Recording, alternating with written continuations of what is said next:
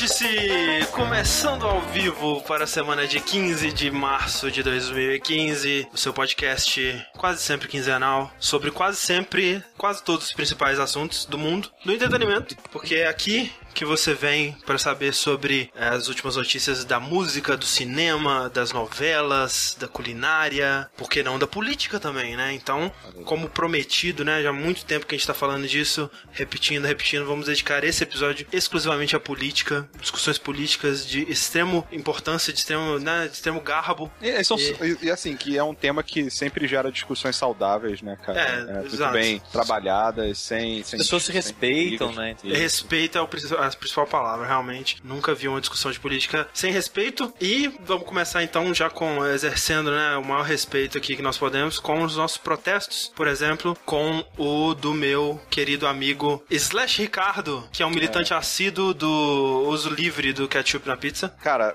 o ketchup na pizza, é, assim, mais do que qualquer coisa, é uma liberdade, sabe?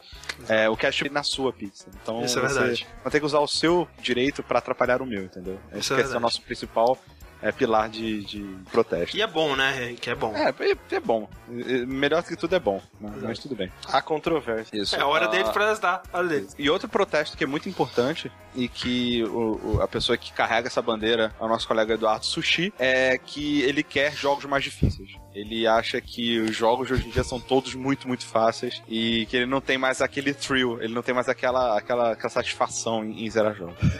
Sim, e junto com esse protesto também coloco que eu não quero jogos com hit kill, porque a maioria dos jogos com hit kill são frustrantes, não são difíceis. E também temos aqui o protesto do nosso caro Márcio Barrios, que protesta a favor da ditadura, né, da volta dos militares vigiando as ruas Que isso, cara. E tudo mais, né, protegendo o cidadão. As coisas ficaram sérias de repente. Eu pensei que você ia falar protesta contra invasões a domicílio e roubo. É, mas isso aí, eu sou o Márcio Barrios, é, não tão animado igual o Sushi. E aqui eu queria apresentar o nosso host, André, ele que, que faz protestos contra o uso de cebola na gastronomia mundial. E também protesta invertendo eu e o Sushi aqui no stream. que eu vou fingir que foi totalmente proposital. Temos concluído nosso, nosso bloco sobre política, nós vamos começar a falar sobre videogames. Afinal de contas, nós temos aqui muitas notícias, muitos joguinhos, né? Tem um, ficou um tempo aí antes é, sem, sem podcast, então é, essas coisas acumulam. Como sempre, né? Estamos fazendo mais um vértice ao vivo, com a presença de todas essas pessoas bonitas, essas pessoas gostosas nesse chat. E a gente convida você que está ouvindo a versão gravada do podcast a assinar né, o nosso canal do Twitch, que é o twitch.tv barra jogabilidade, é, onde você pode é, seguir, né, assinar, clicar no botãozinho roxo lá e ser avisado toda vez que a gente ficar ao vivo e você vai poder acompanhar não só o Vértice, mas né, todos os streams, todas as, lives como dizem a juventude, que a gente executa por aqui. Outras coisas também que vocês eh, precisam saber sobre jogabilidade é que nós temos um canal no do YouTube, né? Que é o youtube.com barra jogabilidades, né? Com S no final, porque já tinha jogabilidade. São vários vídeos, então é por isso. Exato, são muitas jogabilidades, exatamente. E lá realmente tem isso, né? Tem vários vídeos é, da gente jogando joguinhos e comentando sobre eles. Aí A gente tem a série do que se trata, que é um mini review né, sobre os lançamentos. e Fala a do que se trata. Olha só, cara, do que se é trata. muito, muito Cara, bom, né? muito didático esse, esse pessoal de jogabilidade. Que nem o Vértice, né, cara? Muito né, É, não, pontual, Vértice, assim. que que é. Exatamente. E nós precisamos, né? O, o jogabilidade ele se mantém hoje em dia. A gente consegue hospedar os podcasts e o site graças às doações, né? Que vocês têm feito aí já há bastante tempo. Acho que vai completar talvez um ano aí que a gente tá vivendo de doações dos nossos Vivendo. queridos ouvintes. vivendo. Que o jogabilidade está vivendo das doações dos nossos ouvintes. Isso só acontece, né? Quando vocês clicam, vocês descem a página do Twitch, o twitch.tv barra Dá jogabilidade uma roladinha pra dá uma baixo. roladinha e vem os pokémons fudidos que tem ali, porque os pokémons fudidos eles, eles precisam da sua ajuda e te direcionam para uma página do PayPal, onde você pode é, fazer qualquer doação, nos ajudar. Enfim, muito obrigado a todos que doaram, muito obrigado a todos que assinaram, muito obrigado a todos que assistiram e etc. Vamos começar então com o nosso vértice, como sempre, com o bloco dos joguinhos. Caraca, eu achei que você ia dar o loop. Achei que você ia falar, vamos começar o vértice é, falando de política, vamos lá. Não, a gente vai falar de joguinhos porque os joguinhos são o que movimentam a nossa O que vida. né? interessa, o resto não tem pressa. Porque, afinal de contas, né, gente, a gente tem que falar um pouquinho antes, na verdade, do, do Márcio, né? Que ele tá aqui para que os joguinhos salvem ele dessa vida real, que não tá muito legal, né, Márcio? Não tá muito legal, cara. O Márcio, É, ele, ele passou por um perrengue aí, né? Inclusive, a gente ia gravar ontem e foi, assim, um baque. A gente chegou em casa, assim, a gente teve a notícia, ficamos todos muito Podia ter abalados. sido um baque pior pro Márcio, mas. É verdade. Não, sempre, sempre tem como piorar, né? E- então, Então, cara, minha casa foi assaltada e digamos que eu não tenho mais nenhum console, nenhuma TV, nenhum tablet, nem nada. Sobraram poucas coisas, inclusive o computador ainda bem que sobrou, senão nem isso eu estaria gravando. você chegou em casa, tava tudo revirado, tudo... É, eu cheguei em casa e quando eu tava terminando de estacionar o carro, eu, eu vi que a janela estava escancarada e eu, meu sentido aranha tilintou. E eu falei, ok, isso não é normal. E aí eu dei uma bela de uma ré cantando pneu e saí ligando igual um louco pra polícia, que demorou duas horas pra vir. Parabéns, polícia. É três, a minha esposa acabou de corrigir aqui, três horas para vir me socorrer. E aí, depois de um certo tempo, morrendo de medo de ter acontecido alguma coisa com meus cachorros que ficam aqui em casa, né? Aí eu resolvi desbravar como num, num survival horror. Eu saí tateando a casa e me cagando de medo de topar com um ladrão. Mas, felizmente, eles não, não estavam mais em casa, mas... E nada aconteceu com seus cachorros, nem não, Não, tinha ninguém em casa também, né? Mas é isso, mas assim, podia ser pior. Queria agradecer a todo mundo, cara. Hoje no Twitter eu fiquei emocionado. Apesar de ser uma, que- uma pessoa quebrada emocionalmente que nunca chora, eu quase chorei, cara. Foi por um triz que eu não chorei. Mas foi bem legal, todo mundo desejando. Porra, cara, força e tal. E agora é trabalhar, né? Que ao contrário desses vagabundos, eu tenho que trabalhar. Não, mas assim, a gente tem que. é, Tem outros detalhes que. Assim, a gente tem que olhar, né, Márcio? Quando acontece uma desgraça dessas, a gente tem que procurar o silver line, né? A gente tem que procurar alguma coisa para poder é, olhar e rir da situação. E uma coisa trágica, assim, engraçada nesse meio de toda essa tragédia é que eles levaram seu PS4, eles levaram seu Xbox One, TV, né? As paradas. Levaram todas. todas as TVs da casa, levaram o tablet, eles não levaram o Wii U. Olha aí, cara. E aí a gente vê que a Nintendo falhou mesmo, né? Porque o que aconteceu? Eles não levaram o console, mas levaram o gamepad. Que eles devem ter olhado e achado que era um tablet de joguinho, né? Alguma coisa assim. Sim, sim, tipo, ah, um portátil, sei Uhum. lá, um PS Vita turbinado com whey protein, não sei. Mas com certeza eles olharam pro console Wii U e devem ter pensado assim, cara, isso é um DVD player da Pagé de 100 reais, não vamos levar essa bosta, a gente quer levar o que dá dinheiro, né? Sim. E aí deixaram aqui, então até agora eu não consegui entender, cara, o que aconteceu. Assim. Parabéns. Então, pelo então. menos isso. E agora eu tô tentando achar um gamepad avulso, mas é meio que impossível achar. É, E onde eu achei, ele custa, tipo, 600 reais, cara. Só o gamepad. Tipo, então...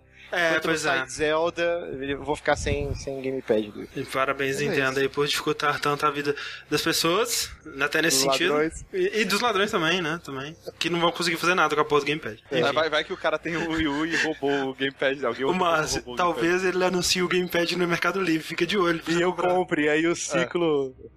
O ciclo se fecha. Mas vamos lá fugir para os joguinhos, né? Que eles servem pra eh, es- escapar É a gente mesmo, né? Dessa- isso da, da vida, quando a vida, ela, né? É, inclusive o André falou, né? Você tem cabeça pra gravar hoje? Eu falei, cara, por favor, eu preciso falar de jogos porque minha cabeça só pensa em ladrão. Eu deito, eu durmo, sonho, eu sonho que, tipo, eu tô chegando em casa e o cara tá correndo. com a minha Caralho, TV, não, imagina dormir, ele. né? Não. É só isso que eu penso agora. Sim, vamos, vamos tirar essa, essa, esse assunto de ladrão da sua cabeça. Falando de Battlefield Hardline.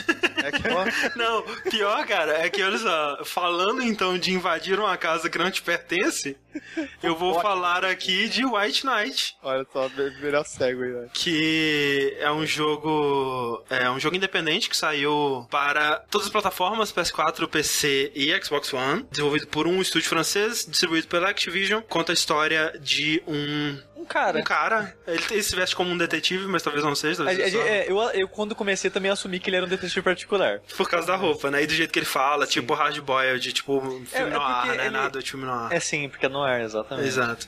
E, e se passa em Boston na década de 30, né? No meio da Grande Depressão e tal. Sim, 38. E esse cara, ele tá dirigindo seu carro, super estiloso com seu chapéu e seu trench coat, seu, seu sobretudo. Eis que ele vê um, um espírito, um fantasma, uma aparição, um vulto na rua, na estrada, né? coisa ruim, tranca a Uma- rua. É isso, e ele né, se desvia, assim, é um, um vulto meio feminino, ele se desvia e bate o carro. É, você tá falando do Silent Hill 1 ou é do White Knight? Opa, White Knight. Não, e, e digo mais. Não tinha lembra filhazinha. Aqueles, lembra aqueles livros-jogos do Ian Livingstone, Uhum. do Steve Jackson? Sim. Tinha um que era exatamente essa história também, que eles Não, passavam. A premissa época. dele é bem, bem clichêzona, assim, é tipo, nem, nem diria que é clichê, né? Talvez ele esteja, né, propositalmente invocando esses eh, histórias desse, desse tipo, né? Porque aí o cara ele bate o carro, né, e se machuca bastante, e aí ele quer procurar ajuda e ele olha e vê uma mansão. Aí, poxa, vou buscar abrigo na mansão. E dentro dessa mansão ele vai descobrir muitas coisas, né, eh, sobre a história dos habitantes daquela casa, sobre, né, sobre uma- um mistério sobrenatural que Sobre tudo.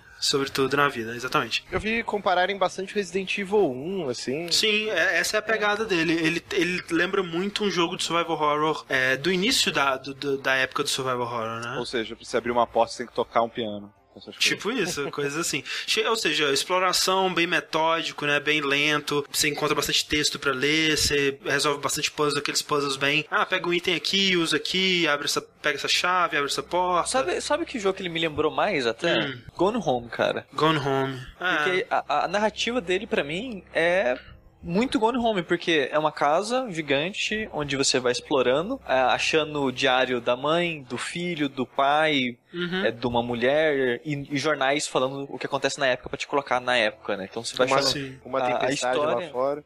É, exatamente. Aí tudo que tudo que, tudo que você sabe da história, você sabe através desses arquivos. No jogo em si, você só abre portas pra achar mais arquivos e descobrir mais sobre a história, sabe? É, não, mas no, é, né, no, no White Knight você tem mais coisas pra fazer, né? Tem bastante puzzle. Sim, sim, não, não, é assim, a, a parte narrativa, a progressão narrativa. Sim, a narrativa sim. É, eu acho assim, ela é menos interessante, não, não só a história que é contada, mas o jeito que ela é contada do Gone Home, mas tudo bem, porque o White Knight ele depende de outras, de outras coisas também, então isso não, não importa tanto. Outra coisa interessante, né, o visual, que foi o que me vendeu o jogo, eu achei um jogo muito interessante visualmente, que ele é todo preto e branco, com aquela, né, alto contraste, que serve bem a- ao propósito do jogo, a propósito do jogo, porque é uma casa s- no breu, né, uma casa totalmente escura, e a luz é uma mecânica muito importante, né, dentro do jogo. Ele não é preto e branco igual os filmes, né, que são tons de cinza, ele é Sim. preto e branco. Exato, é, não tem. é, né, não é monocromático, ele é literalmente preto e branco. É, Sendo que as únicas coisas que tem cores são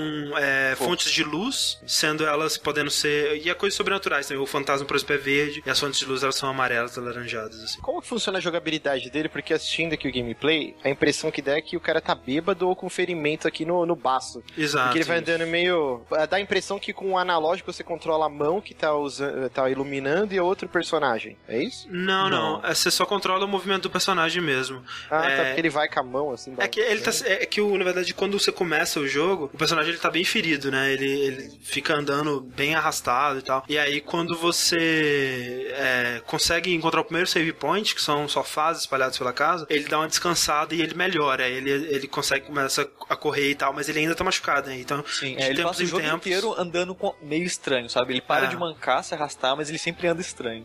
Isso, ele de tempos em tempos ele dá aquela, aquela né, contorcida, assim. Pra, né, pra. Acho que é meio que pra explicar por que que esse cara tá nessa casa, né? É, Ele tá realmente, em teoria, ele tá procurando ajuda ou procurando alguma coisa pra, né, um medicamento, alguma coisa assim. É, porque quando ele entra, ele entra pra pedir socorro, né? Até ele chega, ele acha o telefone de cara e vai direto pro telefone e tenta ligar pra ambulância, coisa do tipo. Uhum. Aí ouve uma telefone- voz esquisita, né? É, tem, acontece uma parada estranha no telefone e a porta fecha e ele não consegue sair. Então ele tem que arrumar Isso. uma maneira de ir embora daquela casa. Tem combate? Ou é só exploração? Não, Não, tem não combate, mas você tem inimigos. Né? Ah. É, Você encontra fantasmas. Ah, Alguns fantasmas é, não te apresentam perigo e outros, né? Você encontra eles, dá um barulho, uma música mais tensa e aí você tem que fugir. É, você tem que fugir dele até. E aí que entra o, o aspecto da luz, né? Porque a luz elétrica, espe- especificamente a luz elétrica, ela machuca os fantasmas, ela espanta os fantasmas. É, então, você tá sempre. Sempre que você entra numa sala nova, você tem, procura um interruptor, mas é, é estranho porque a luz desse jogo ela funciona de uma maneira muito diferente do mundo real, porque ela cria só um spotlight, ela nunca ilumina a sala inteira. É só tipo um, um- um foco de luz no- num pedaço da sala e o resto tudo continua um brilho absurdo. É, como se a luz fosse um sólido, né? Não fosse uma onda. Isso, exatamente. Ou, ou- ou dá pra entender também que é uma casa que tá abandonada faz tempo e as lâmpadas já estão. Sim, Igual filme de terror, que ela só faz aquele brilho, aquela É, iluminação em exato, volta. exatamente. E aí você, fora desse, desse, né, desse spotlight de luz onde você tá seguro, você explora o resto da, da casa onde tá escuro com o o fósforos, né? Fósforos que você encontra pela casa. Isso eu imaginei que pudesse ser um problema, né? Mas eles dão bastante fósforo. Você realmente não tem é, escassez de fósforo. Você sempre pode explorar bastante e tal. E isso me, me, me levanta a pergunta: tipo, se não tem um problema e você pode usar a escassez, por que ter essa limitação, sabe? Ela é uma limitação nesse sentido, tipo, é um jogo muito metódico, sabe? Tudo dele é bastante dependente das mecânicas dele. Por exemplo, é, você tem vários puzzles é, que você precisa das duas mãos para executar, né? Você precisa operar um, um, um objeto com as duas mãos. Abrir um baú, por exemplo. Abrir um baú, exatamente. E aí, você, se você tiver com fósforo na mão, você não consegue abrir aquele baú, porque você precisa das duas mãos. Então você precisa encontrar primeiro o interruptor para ligar uma luz elétrica ali para poder operar aquele puzzle, resolver aquela parada. Ele tem essas coisas que você se perguntar assim, ah, por que que, né, por que que não simplificam isso aqui, me dão acesso a essa parada e tudo mais. Mas, tipo, são essas mecânicas que fazem o jogo, né? Você procurar um fósforo, é, você acender o fósforo, e tem uma, uma coisa interessante que é meio aleatória, que às vezes você risca o fósforo, o fósforo quebra, você perde um fósforo, aí você risca da é. primeira vez não acende, Isso eu não gostei, de novo. Queima o dedo? É, é, é ele, apaga e queima o dedo, exato. É, porque o fósforo com o tempo, né, ele ele vai queimar o dedo, ele solta, então você quer acender outro. E quando você vai acender, uma coisa que eu achei interessante é quando você acende fósforo com frequência, ele tem várias animações diferentes né, pra acender. Inclusive tem um que falha, o que eu não gosto. É, porque acho... se você ficar no escuro muito tempo, dá game over. E teve uma hora que eu tava no escuro, eu falei, ok, vou acender. Risquei o fósforo, quebrou. Risquei o fósforo, quebrou. Já aconteceu Risquei comigo. o fósforo, quebrou. Já aconteceu três vezes comigo. Morrer. Se eu não acender a porra do fósforo, eu vou morrer. Mas é legal, isso é uma coisa legal. Eu acho maneiro, porque, tipo, se eu vou parar pra pensar, é algo que aconteceria. Fósforo é uma merda. Né? Não, sim. Mas só que eu não sei, eu acho que a frequência é muito alta, sabe? Que não, eu não, eu não acho que é tão assim. Pelo menos é, comigo aconteceu pouco, assim, nunca chegou a me atrapalhar. Mas é... acontecer três vezes seguida é, é alto. Ah, mas, mas você ainda tinha mais. Eu nunca andava, por exemplo, com três fósforos. Eu sempre tentava ter 12 não. ou 10, assim. Mas sim. existe um medidor de insanidade quando você tá completamente no escuro? Mais ou menos, o seu cara ele começa a, a, se curvar e colocar a mão na cabeça, sabe? Aí quando você vê que ele tá fazendo, você vê que ele tá. E o controle começa a tremer, a câmera balançar. Hum. Ah, então legal. você vê que alguma coisa tá errada, sabe? E eu tenho certeza que não foi foi o caso do Sushi, mas eu achei o jogo bem, assim, tenso, assustador em vários momentos. É um eu... daqueles jogos que eu é, não consigo jogar por muito tempo, sabe? Eu jogo e aí eu tenho que parar um pouco, né, respirar, eu voltar. Teve uns dois, três pontos do jogo que eu falei, ok, isso seria assustador se não tivesse fantasmas. Você não gosta de fantasmas? Eu, não que eu não gosto de fantasma em jogo de modo geral, eu não gosto dos fantasmas desse jogo, porque ele, para mim eles quebram o, a ambientação, eles quebram o clima do jogo para mim. Em que sentido? Por exemplo, tem uma parte que a ambientação do jogo ficou perfeita Falei, caralho, isso, isso aqui, eu fiquei tenso. Eu tava jogando ontem depois do stream, né? Eu fui jogar um pouquinho, eu cheguei nessa parte. E já era de noite, falei, caralho, isso aqui, isso aqui tá legal. Aí começa a aparecer um monte de fantasma. E eu morro. Aí começa de novo. É um morro. É, tem esse problema, né? De você. você se o fantasma ele encosta em você é um hit kill, né? E... É. Mas isso é qualquer jogo de terror. Sim, a gente teve até acho... essa discussão na época do PT, né? Que mas porra, ele é horripilante, mas depois que você vai, morre mil vezes pra mulher mas, lá. Mas o, o negócio, é Márcio, é que o, o, PT, por exemplo, o fantasma aparece em pontos específicos e só aparece de novo se você marcar muito e naquele último puzzle. Antes do último puzzle, ele só aparece uma das vezes. É, mas é aquela, então, aquela coisa, o PT... aquela tensão ainda rara, sabe? Esse jogo, ele usa o, fa o fantasma como, tipo um, um jogo stealth, sabe? Você tem que passar escondido o fantasma. Então ele tá num canto, você tem que passar pelo outro escondido dele para ele não te ver. Se ele te ver, ele sai correndo atrás de você. você. Aí você tem que correr dele, aí você já bate em outro fantasma, que tem vários às vezes na sala, e começa de novo. E você tem que voltar no último save, no último poltrona que você sentou, sabe? Então. の Isso, e é ruim de controlar porque ele tem aquele esquema do Resident Evil de câmera fixa. Então quando a câmera muda, às vezes o analógico, você quer sair quando você tá fugindo você bicho, inverte você fica meio volta, perdido. Né? Exato. Então você quer fugir de fantasma, a câmera não ajuda muito, sabe? E é meio e é estranho porque eles atravessam um objeto e às vezes você não consegue ter noção da profundidade que ele tá no ambiente e acaba se deixando pegar o fantasma porque você não tá entendendo direito a posição dele. Esse problema, esse é um problema complicado do, do jogo, o fato de que o estilo dele, é, em alguns aspectos, acaba atrapalhando, né? Tipo, em vários momentos a, a, exploração ela fica prejudicada, né? Pelo, pelo fato do jogo ser, tipo, né, monocromático, ser todo preto e. Eu, eu me perguntei durante todo o tempo que eu jogava, que eu joguei ele, se a decisão foi da próprio, do próprio estúdio de colocar os inimigos ou se foi da Activision, sabe? Foi uma coisa semelhante que aconteceu com Murdered, uhum. que a uhum. Square fez os caras colocarem os inimigos. Sim. É, eu fico, fiquei me perguntando, será que eles mesmos pensaram, ah, não, isso aqui é uma boa ideia, a gente vai colocar isso aqui porque é isso que a gente quer. É isso, é isso que a gente tem em mente, sabe? Porque eu achei que, para mim, o jogo ele seria tão melhor só a exploração, tensão, sabe? Momentos que forçassem uma tensão artificial, sabe? Que funcionava é, só da primeira vez, pelo menos. Eu não, eu não sei, é, realmente eu não sei. Porque eu não terminei, o Sushi terminou, então ele deve saber melhor. Mas até o momento onde eu joguei o jogo, ele, ele tem muito. Os, os espíritos, os fantasmas, como tipo uma barreira de puzzle, assim. Realmente, eu, ah, aqui eu não posso passar, né? Então eu tenho um fantasma, então eu não posso passar aqui. Ah, aqui tem um item que eu quero acessar, mas tem um fantasma ali. Então eu vou conseguir ligar uma luz ali pra afastar aquele fantasma Não, e tal. aí tudo bem. O problema é quando começa a ter fantasma andando pelas salas. Pelos Sim, é, pelos aí cômodos. deve ser meio chato. Eu tô gostando bastante, tem esses problemas realmente, mas o jogo ele é bem. Ele tem uma, uma história muito interessante, né? Eu tô interessado em descobrir o passado dessas pessoas. Tem uma pegada, tem uma coisa toda com jazz, né? Tem um, um dos, dos habitantes da casa, William, ele. Esse ele é fã de jazz. Fã de jazz e tem toda essa pegada com a cantora de jazz que é o Fantasma, que te ajuda, né? Em teoria. E eu quero muito saber. É, quero muito saber qual é a do. né? Desse jogo. Continuarei jogando. Enfim, White Knight, bem legal. Não, não, é, não é Cavaleiro Branco. Não é, Não. é, é noite branca, noite branca, é, mas branco é uma cor que você vê com seus olhos. Sim. Se você não tiver olho pra ver, significa que você é cego. E sabe quem também é cego, Márcio? Quem? A floresta. Ah, nossa, eu não peguei. não peguei o segmento. Exatamente, Oria Floresta Cegueta, que é o jogo que eu estava jogando. Felizmente não vou conseguir terminar tão cedo. que merda, cara. Triste isso, cara. Mas vamos lá, né? Ori ou Ori, aí depende de cada um como quiser pronunciar. Vamos, In the vamos, Blind, vamos, de- vamos definir. Como é que você fala, Márcio? eu falo Ori. É isso aí, é hora, eu acho que é É hora mesmo. então, né? Vamos falar? Ori. Vamos falar Ori and the Blind Forest, jogo exclusivo de Xbox One e PC, desenvolvido pela Moon Studios, que acho que nunca fez nada. Tem uma história muito curiosa, né? A Microsoft é a publisher do jogo e ela, a Microsoft tá fazendo aos poucos isso, né? De pegar estúdios independentes e depois de um certo tempo de desenvolvimento eles vão lá e compram o estúdio e aí eles publicam o jogo, foi o caso do Max and the, the Curse of the Brotherhood, Eles que compraram era... o estúdio? Sim, sim. E com o estúdio é a mesma coisa. E outra coisa que também eu, eu não fazia ideia é que quase ninguém do estúdio se conhecia. Porque um cara tá em Israel. Exato, é um estúdio no mundo inteiro, É né? um estúdio, é, é um conceito, eles falam que é um conceito novo de estúdio, né? Cada, cada integrante tá num local e a primeira vez que esse grupo foi se, se conhecer pessoalmente foi na E3 2014. E aí todos eles se odiaram, caíram na porrada e fechou o estúdio. Não, ainda bem que foi o inverso, né? E, e, cara, Ori and the Blind Forest é aquele tipo de jogo que. Ah, eu não sei, cara, ele mistura um pouco de saudosismo, porque, sei lá, desde, desde os Castlevanias de DS, né? Não do DS, do Game Boy Advance, né? Que Uhum. é o Circle of the Moon. Area of Sorrow, o próprio Symphony of the Night, o, o- o Super Metroid. É, é- é meio raro os jogos nesse estilo, né? Metroidvania clássico, né? Hoje em Bem dia. feito, sim. Sim, É, bem feito. é. Bem feito, sim. É, Acho que o último. Eu não diria que não, cara. É, não, tem bastante. Ainda mais agora com, né, nos- nos indies e tal, tem bastante, mas. O, o- é bem feito que é difícil mesmo. É, É. eu não sei, porque eu joguei aquele o Elysian Tale e, sei lá, cara, eu Ó, não olha, consegui gostar desse Olha, jogo, cara. Não, pois é, mas, mas tem, né?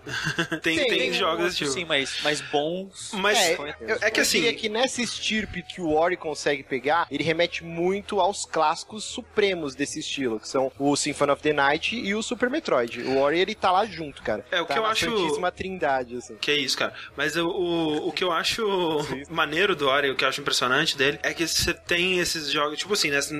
Não dá pra dizer que o Ori é realmente indie, porque teve, né, Microsoft e tudo mais, mas ele parece um jogo indie, ele é tipo o Bastion e Transistor, assim, que é indie, é mais ou menos, né? É raro você ver um jogo desses atualmente que ele é foda em todos os aspectos, né? Porque Sim, sim. é, você vê é, um jogo com um design de arte muito maneiro, assim, e a- né, prejudica a jogabilidade, né? Ou então você vê um jogo com jogabilidade muito maneira e que, né, aquele gráfico mais simples, pixel Ou a art. trilha sonora não é tão boa. É, alguma coisa assim, né? algum, algum aspecto sai prejudicado nisso aí. E o impressionante do Ori é que ele acerta em tudo, né? É, Ele se destaca em tudo, tanto que o, as metas dos desenvolvedores eles falaram, né, que era atingir o, o- a excelência de qualidade de um do Metroid, do Rayman, né, do Rayman Uhum. Legends e também Rei Leão, que, que eram as metas de qualidade, assim.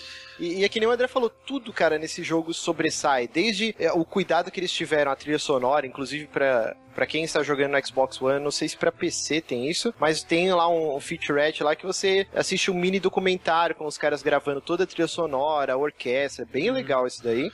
Outra coisa que eles tiveram cuidado é, é, ao contrário do, do Molinã, né, que, que prometia da vegetação, de ser um negócio único, nesse jogo sim, todos o cenário inteiro é muito único. Eles não repetiram, por exemplo, nenhuma árvore, eles falaram.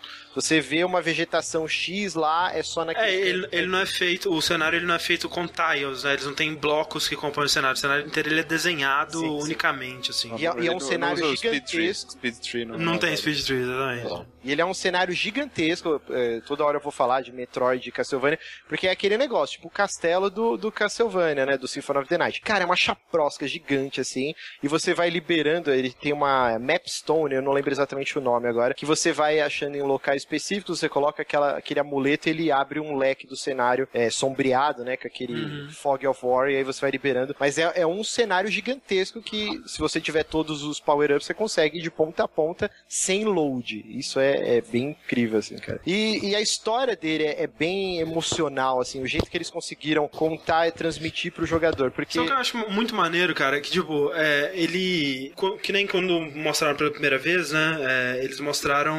né, e foi a única coisa que eu tinha visto sobre o jogo antes de jogar, que foi aquele review na E3, né? Que mostra o Ori, que é o, o, o bichinho, o raposinho, sei lá, branco. Ele é um guardião de luz, eles falam, É, né? isso aí. Mostra ele com aquele amigo dele, né? Um bichão gordinho, assim, grandão. É a, a Naru, é a mãe dele, na verdade. Exato. E aí, Olha, é verdade, cara. Teve, teve isso, né? Cara, eu sou muito bom em esquecer as coisas que acontecem na E3. Ainda mais se não for uma franquia já conhecida, tá ligado? Tipo, eu vejo e falo, ah, isso, isso vai ser maneiro. E esqueço completamente. E, e, tipo assim, vi- vendo esse trailer da E3, né? Vendo que tinha bastante foco em história, narrativa e tal, e vendo que era um jogo muito bonito, muito, muito absurdamente bonito, eu pensei, ah, o foco dele vai ser narrativa, né? O gameplay vai ser em segundo plano, porque o jogo indie é isso aí, você tem que focar em alguma coisa em detrimento de outras. E não, né, velho? Ele, ele é muito corajoso no que ele faz, porque ele passa os primeiros, sei lá, 10, 15 minutos do jogo contando é, um prólogo, né? Que onde você basicamente não tem essa. O, que- o que vai ser o gameplay dele pra frente, não tem combate, não tem esses pulos ágeis e tudo mais que basicamente se tornam a norma É, dele. na dele verdade, pra o. Ori é um bebê ainda, né? no- é- O jogo abre assim, né? O que é muito corajoso, né? Porque Caralho, velho. você ia pensar, tipo, ah, em questão de marketing, não. Você tem que mostrar o que, que o seu jogo é. Senão vai desinteressar o jogador e o jogador vai, não vai querer jogar, né? Vamos, vamos, vamos parar de gravar aqui pra, pra jogar?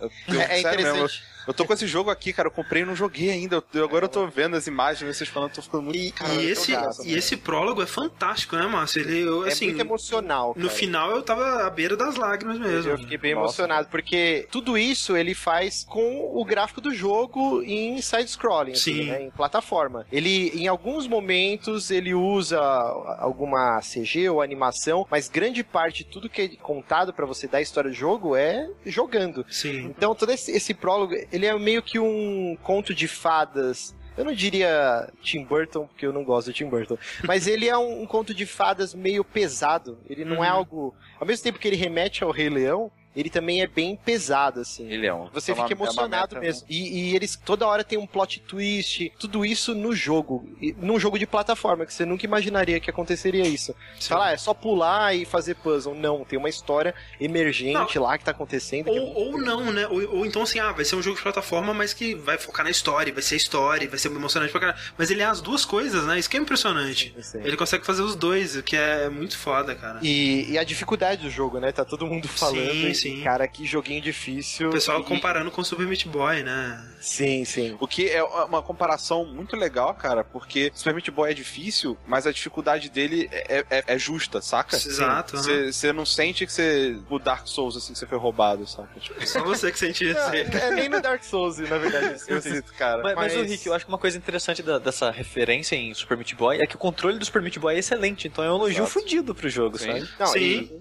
e o controle do Ori também é excelente. Excelente, E o, né? o Super Meat Boy é só pular e correr.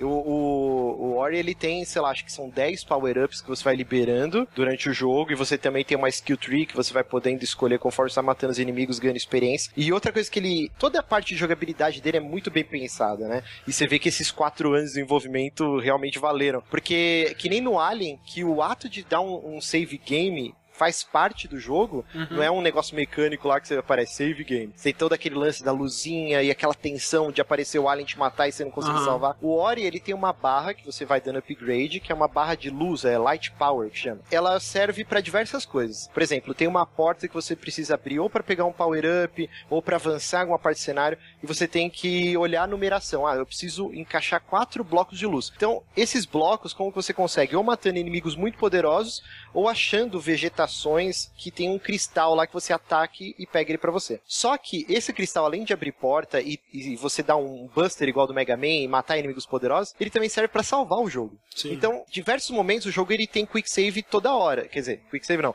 Você pode dar um quick save em qualquer momento. E, e aí você tem que pensar, ok, essa parte aqui com certeza eu vou morrer umas três vezes, até com, no mínimo, né, até conseguir fazer esse puzzle ou essa plataforma. Mas ao mesmo tempo, eu não posso gastar o meu save aqui, porque eu vou ter que ir lá na frente abrir uma porta. Sim. Então você fala, ok, Foz, vou tentar meter as caras. Então nisso ele, anotem no bingo aí, ele lembra o Dark Souls da vida. E você fala, cara, eu acendo essa bonfire e dou respawn em todo mundo, ou eu tento a sorte e se eu morrer eu vou ter que voltar lá pra trás. Então o Ori ele trabalha muito bem com isso, cara. E eu achei um dos pontos altos do jogo, assim. Sim, é, é bem, é bem maneiro. O problema, tipo, é uma questão de costume, né? Você tem que se acostumar a salvar. Que você, é, eu, eu, pelo menos, tive muito problema com isso. De, tipo, esquecer de salvar, né? Achando, ah, o jogo ele vai dar um quick save aqui. E aí, se ele não, ele não deu quick save, tá lá atrás mesmo, cara. E, mas é questão de costume, né? Você vai, você vai se acostumando com o tempo e, e É, funciona a- bem. A princípio é um pouco frustrante quando você limpou uma área gigante do cenário e você esqueceu de dar save. Isso. E aí você morre por uma bobeirinha e você, puta, tem que fazer tudo de novo. Mas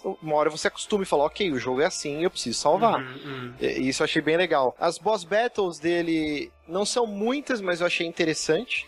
O combate é diferente, né? Não era o que eu esperava, porque o, quem ataca não é o Ori, é essa blusinha que acompanha ele. É, é, ele tem um, como se fosse uma luzinha, que como se fosse a Navi, né, do. Ocarina of Time, e ela vai, ela vai te ensinando, né, ó, aqui é uma árvore do poder que você vai pegar um power-up, Hum. aqui você tem que fazer isso, ela meio que vai te dando dicas do cenário, e ela que é responsável pelos ataques, não é o Ori só pula e usa o power-up. Eu ainda não terminei, quer dizer, não consegui terminar o jogo, por motivos óbvios, Uhum. eu já tava com umas 8 horas, assim, eu tava bem próximo do final, faltava o último templo, e eu achei os, os cenários, assim, bem diversificados, né, você tem... O pessoal tá comparando ali com o Shadow of Light e, tipo, o Shadow of Light é bonito, mas, cara, pelo amor de Deus. Sem, sem falar que, tipo, esse jogo, é, ele usa bem mais 3D que Shadow of Light. Eu não sei dizer se é, mas a impressão que dá é que todas as criaturas, elas são é, poligonais, elas são 3D. Pela animação delas, é, eu tenho essa impressão. E o cenário, ele, ele é, né, quase todo 2D, mas com elementos em 3D, tipo a água, essas coisas assim. A última coisa assim que eu tenho que acrescentar, que, cara, é muito legal.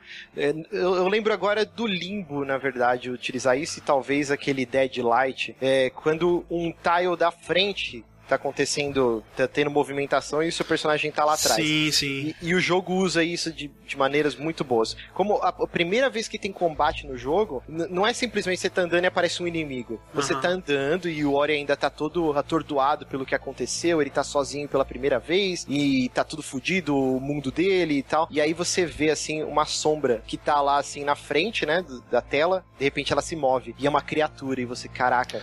É um Sim. monstro. Então é, é o jeito do jogo te apresentar, ok, agora você não tá mais na, na, na toca da Naru, que é sua mãe. Agora você tá numa selva e tem criaturas e tal. E o jogo te apresenta dessa forma. E ele utiliza isso diversas vezes depois, mostrando personagens interagindo ou que mais pra frente vão É, se então- encontrar com você. Exato, tem, um- essas- tem uma parte que você tá perseguindo um personagem e aí ele ap- aparece de vez em quando nesse plano da Uhum. frente, assim, na tela, e você sabe, ah, é pra lá que tem que ir e tal. Sim, é, é muito, muito bem, muito bem usado. É, O jogo, assim, o que é mais impressionante pra mim é porque, que nem, por exemplo, comparando com Shadow of Light e tal. Shadow of Light, a trilha dele é fantástica, visualmente é muito legal, mas é um jogo chato, né, cara? Puta que pariu, um jogo chato. E esse, o Shadow of o Ori do Blood Forest, eu comecei a jogar aqui no streaming e se deixasse eu ia continuando, sabe? Porque ele vai é, evoluindo, né? Muito fluidamente. Você vai indo de um lugar pro outro, você vai avançando. Aquela, aquele desafio que não é frustrante, mas que é bem puxado, né? Você fica querendo repetir, repetir até conseguir fazer perfeito. E eu diria que, que ele tem alguns momentos, assim, de genialidade dignas do Mario Galaxy, na parte de execução de, de timing, de plataforma, Uhum. ou de puzzles. Ele, como eu terminei faz pouco tempo o Mario Galaxy 2, assim, ele, eu não sei porque ele me remeteu, porque ele tem uma gama de, de power-ups, né? Você, primeiro você consegue pular na parede igual padrão, né? Ricocheteando. Aham. Depois você habilita um que você gruda na parede e começa a andar. Aham. Depois você tem, você tem o, o dash, que, que você pega qualquer inimigo ou É. qualquer projétil da tela. E depois tem o vértice. Ah, e depois tem o verso. E a Você- jogabilidade. E, e aí você se joga ao encontro do inimigo igual um kamikaze e quando você tá bem próximo dele, você aperta o, o Y, no caso, estou jogando no controle do Xbox, e aí você tem o poder de mirar com uma seta é, se você quer ser catapultado para uma direção ou se você roda a seta, o inimigo vai ser catapultado. Então, cara, Caraca. um power-up já tem essa gama, porque tem, por exemplo, troncos, você pode explodir com o projétil que o inimigo lançou em você, ou você pode alcançar plataformas muito altas se catapultando usando o inimigo. Uhum. Então, e às vezes ele mistura diversos puzzles, é, diversos power-ups no mesmo puzzle. Então o jogo tá sempre dinâmico, sempre tá te É. instigando. Cara, agora eu posso ir naquele ponto do mapa, que é bem característico Sim, do Metroidvania. Que né? é, que é muito legal, mas não é nem sempre que é bem feito. Não é sempre que o jogo ele, ele, ele pode te dar um mapa gigante e você falar, ah, que saco, né? Vou ter que explorar essa merda toda. E o jogo, quando ele é bem feito nesse sentido, né? Tipo, é, é muito gostoso de você se movimentar, o combate, se explorar, né? Então, todos esses aspectos ele acerta muito bem. É, eu parei numa parte que você entra dentro da, da árvore, né? Que tá podre lá e tal. E lá dentro tem uma mecânica que lembra. É, o jogo mais recente que- eu vi isso é Towerfall, mas tem tipo o Pac-Man, né? Que você passa de um lado da tela e sai no outro, né? Sim, e sim, isso é isso, isso usado na- na- nos puzzles de plataforma, assim, achei muito interessante. E eu tô muito afim de continuar jogando. Eu gostei É, em demais. relação à cara. exploração, Márcio, o jogo ele. Ele tem, tipo, ah, que é uma seta aqui, que aqui é onde você tem que ir.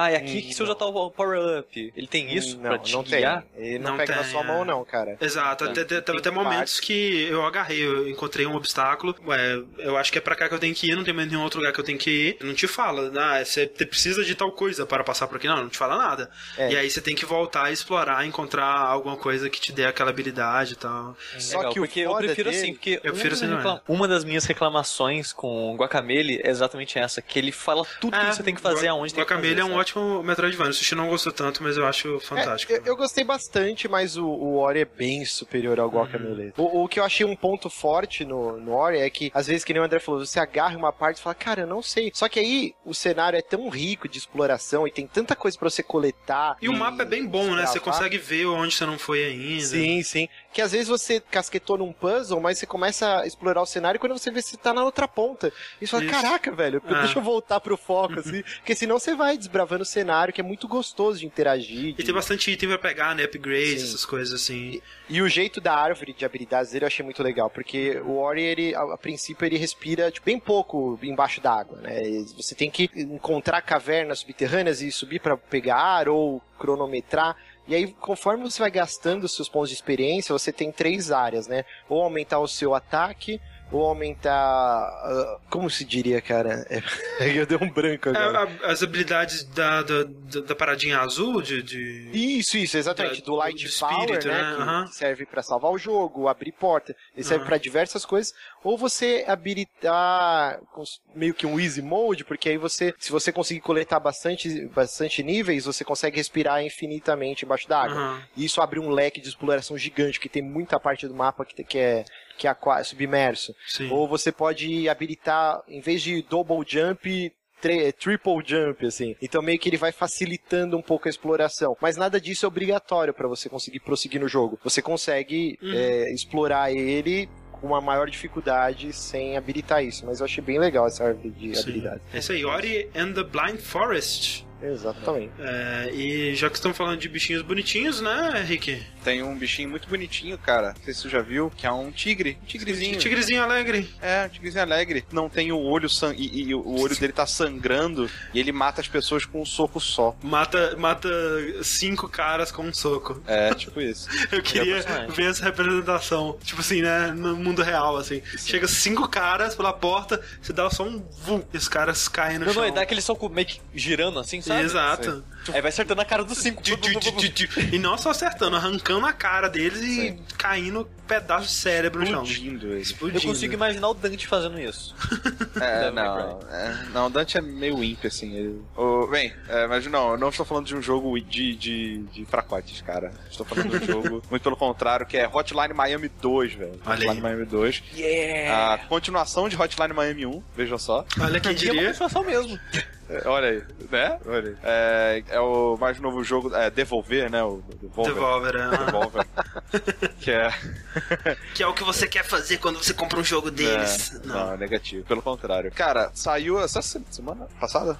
Semana passada. Semana passada. semana passada. Eu tava bastante empolgado pra jogar esse jogo. Eu gostei bastante de Hotline Miami 1. Achei muito, muito, muito bom. Principalmente por causa da trilha. É, e ass- assim, pra, pra quem nunca jogou Hotline Miami, é, não sabe do que eu tô falando, trata-se de um jogo top-down geral, visto né, de, de cima, onde você controla alguns personagens que andam pela fase matando pessoas. É um jogo de ação de hiper violento, hiper rápido, é, onde o, o loop, é, né, assim, né, todos os jogos eles têm um, um loop, né, de, de, de atividade. O loop do Hotline Miami é morrer é, e recomeçar muito rapidamente até você Isso. conseguir o sucesso, né? Só que É. você, tipo, em 5 minutos você morre 10 vezes, sabe? Exato. Mais, É, não, tipo, é mais, é. frenético. Isso é o, no- o sushi, 10 vezes É, no Elite é. Gamer. Uma pessoa normal morre 50. É, tipo, Exato. o jogo, ele é. Mas é exatamente isso. E é, é- e é meio que, como a gente tá falando até de Super Meat Boy, é meio que nessa pegada também. De tipo, morreu, começa, morreu, começa, Exato. tá ligado? E isso é, é muito frenético. ah, é muito legal, porque o estilo visual do jogo são todos. É todo com cores muito vibrantes, sabe? Isso, Uma o jogo, meio- o jogo ele fica girando, né, expulsando e a música, tudo complementa Cada esse que você clima. mata, a tela pisca. É, tudo complementa esse clima de, tipo, uma coisa muito frenética, muito, né, louca, assim, uma coisa muito Não, é, A drogada. sua adrenalina explode quando Isso. você tá jogando esse jogo.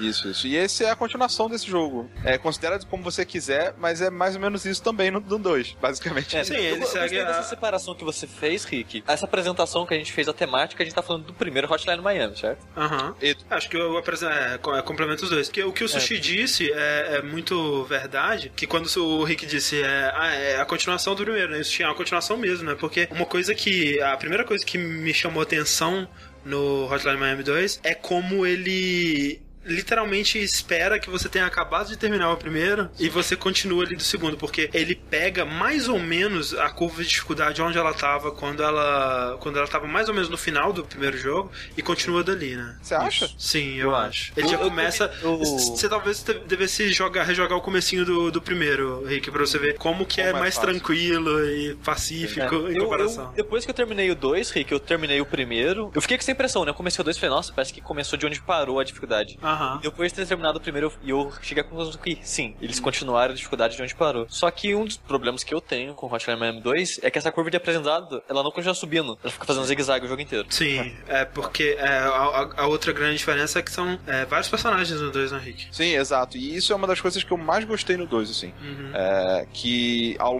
como, a- sei lá, a história do 2 ela é mais complexa, ela tem mais facetas e, e ela dá é, fast forward, ela, dá, dá- é, que ela avança, ela volta. Como a história faz muito isso, ela é mais, é, intri- ela é mais é, é, intrínseca, digamos assim, sei lá.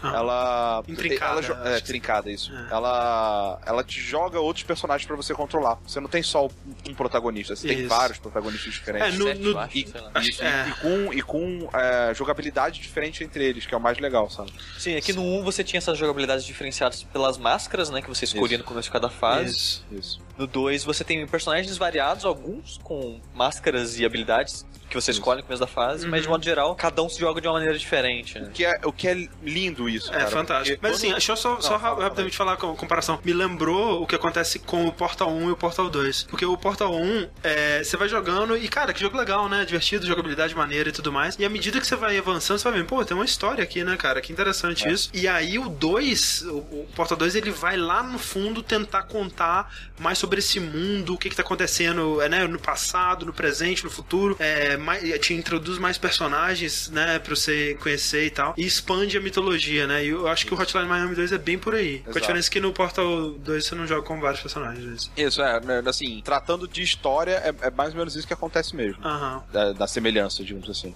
Mas o que, o que é lindo nesse, nessa coisa que ele faz de te obrigar a jogar com os personagens é que o que aconteceu comigo na, no Hotline Miami 1? Fui jogando até pegar o cavalo, que eu não lembro o nome, que é o Dom cara Juan. que. É o Dom, Dom Juan, Juan, que ele mata quando, é, com a porta. E depois você não precisa mais usar nenhuma máscara. Pronto. É, o- aconteceu a mesma coisa comigo, só que com o Tony, que é o tigre, né? Sim, você não precisa usar eu. Exato, Foi. você usa uma máscara e aí você, você, tipo, fala, velho, essa máscara é melhor, é, ela se adapta melhor ao meu estilo de jogo, e você não usa mais nenhuma. Você tem, tipo, sei lá, 10 máscaras ali e você só usa uma. Esse jogo, ele te dá umas certas opções, às vezes, muitas vezes com armas, muitas vezes com duas máscaras que um personagem pode usar, alguma coisa assim, mas ele te obriga a testar coisas. E isso, pra mim, é, é excelente. Isso é, é prefiro, fantástico. Eu prefiro muito mais uma experiência guiada, assim, é, do que é, sandbox total, sabe? E, e ele faz coisas, assim, é, ele é uma ótima sequência porque, na minha opinião, porque ele pega que é a base do primeiro e tenta experimentar com essa base, né? Ele tenta fazer coisas diferentes com ela. Então, você tem coisas muito interessantes é, com alguns personagens, por exemplo, o Ash e a... De, Yeah, de- é, Ash, e- enfim, os dois caras, os, do- o- os dois, dois irmãos que usam irmão do Cisne, é, exato. Dois É, patinhos na lagoa. Dois patinhos na lagoa. Que você controla os dois ao mesmo tempo. Sim. E um tem a motosserra e o outro tem a pistola, né? E aí com Ou um gatilho. arma, é, é, pode pegar qualquer arma do cenário. E aí com um gatilho você atira e com o outro você usa a metralhadora, né? E um, É, um conceitualmente segue o é outro. muito interessante. Não, pra usar é uma bosta. Nossa, é Não, fantástico, não, cara. cara. É É muito ótimo. legal. Nossa. Não, eu gosto muito desse personagem por causa da motosserra. A motosserra é excelente. Sim. A cara da Cara, arma é é horrível de Cara, é, não é, é- controla cara, ele, é ótimo, Sushi. não Sabe o que, que é a melhor frente coisa do mundo? Você tá andando, chama atenção com a arma e vem na motosserra, cara. É É exatamente isso fantástico. que eu faço. Eu, eu não mato as pessoas Não, com a arma só Eu- serve eu- pra isso. Não, não é só pra isso também. Eu já matei Não. muita gente com a arma. Cara, é- nossa, horrível a arma dele. Mas ok, continua. É, tipo, quando tem um cara no corredor muito longe, eu alinho e uso a arma, até porque Exato. a pistola é bem precisa. Aham. Ou então, é, eu faço isso que o André falou, chego do lado de uma portinha, dou um tiro, os caras vão ver o que que é e serra mas, elétrica. mas sabe qual é o negócio? Quando vocês jogam, vocês param de se movimentar em algum momento do jogo? Sim, claro. Lógico. Então, essa é uma diferença básica do jeito que eu jogo do- de vocês. Ah, tá que nem no Transistor, você você não para o jogo. Aí, aí- Não. É que, que nem você comentou no começo que o jogo é um jogo frenético, um jogo rápido, que você morre, Aham. começa, morre, começa, e você tem adrenalina e o jogo pisca e balança. O jogo, o jogo 2 não tem isso pra mim. é, pra mim tem, mas Porque é... tipo, as fases do 2 são áreas muito grandes, muito Isso é abertas. verdade, são bem maiores. Muito né? vidro. Ah. É, isso é o- duas coisas que o 2 tem, né? Ele, ele tem um tesão desgraçado por janelas, né, cara? Tem janelas em todos os lugares. A- a- E, e áreas grandes com muita janela e muito inimigo com arma faz você morrer pra onde você nem viu de onde veio o tiro. é por isso que você tem E- que parar e ter estratégia, planejar. Isso desincentiva você a jogar de uma maneira rápida, de uma maneira frenética, Sim. onde você tenta fazer combi rápido. Em certas rápido. fases, É, Sushi. exato, é isso que eu ia falar. Que Então, depende, sabe? Pra Porque- mim é o contrário. Pra mim, em certas fases, eu não preciso me preocupar com isso. Exato, então Oito- você, 80% eu preciso. é muito mais legal você ter um jogo que te incentiva a jogar de formas diferentes, em fases diferentes. Então, mas esse que, é- esse que é o negócio. 80% do jogo você joga de uma maneira, os outros 20% você Não, joga de não, outra. não, é, Ah, não não, não é eu- dividido assim. É, é tipo assim, sei lá, 15% você joga de um, 15% você joga de outro, 15% você Eu joga de não outro. achei que foi tão Ah. diferenciado.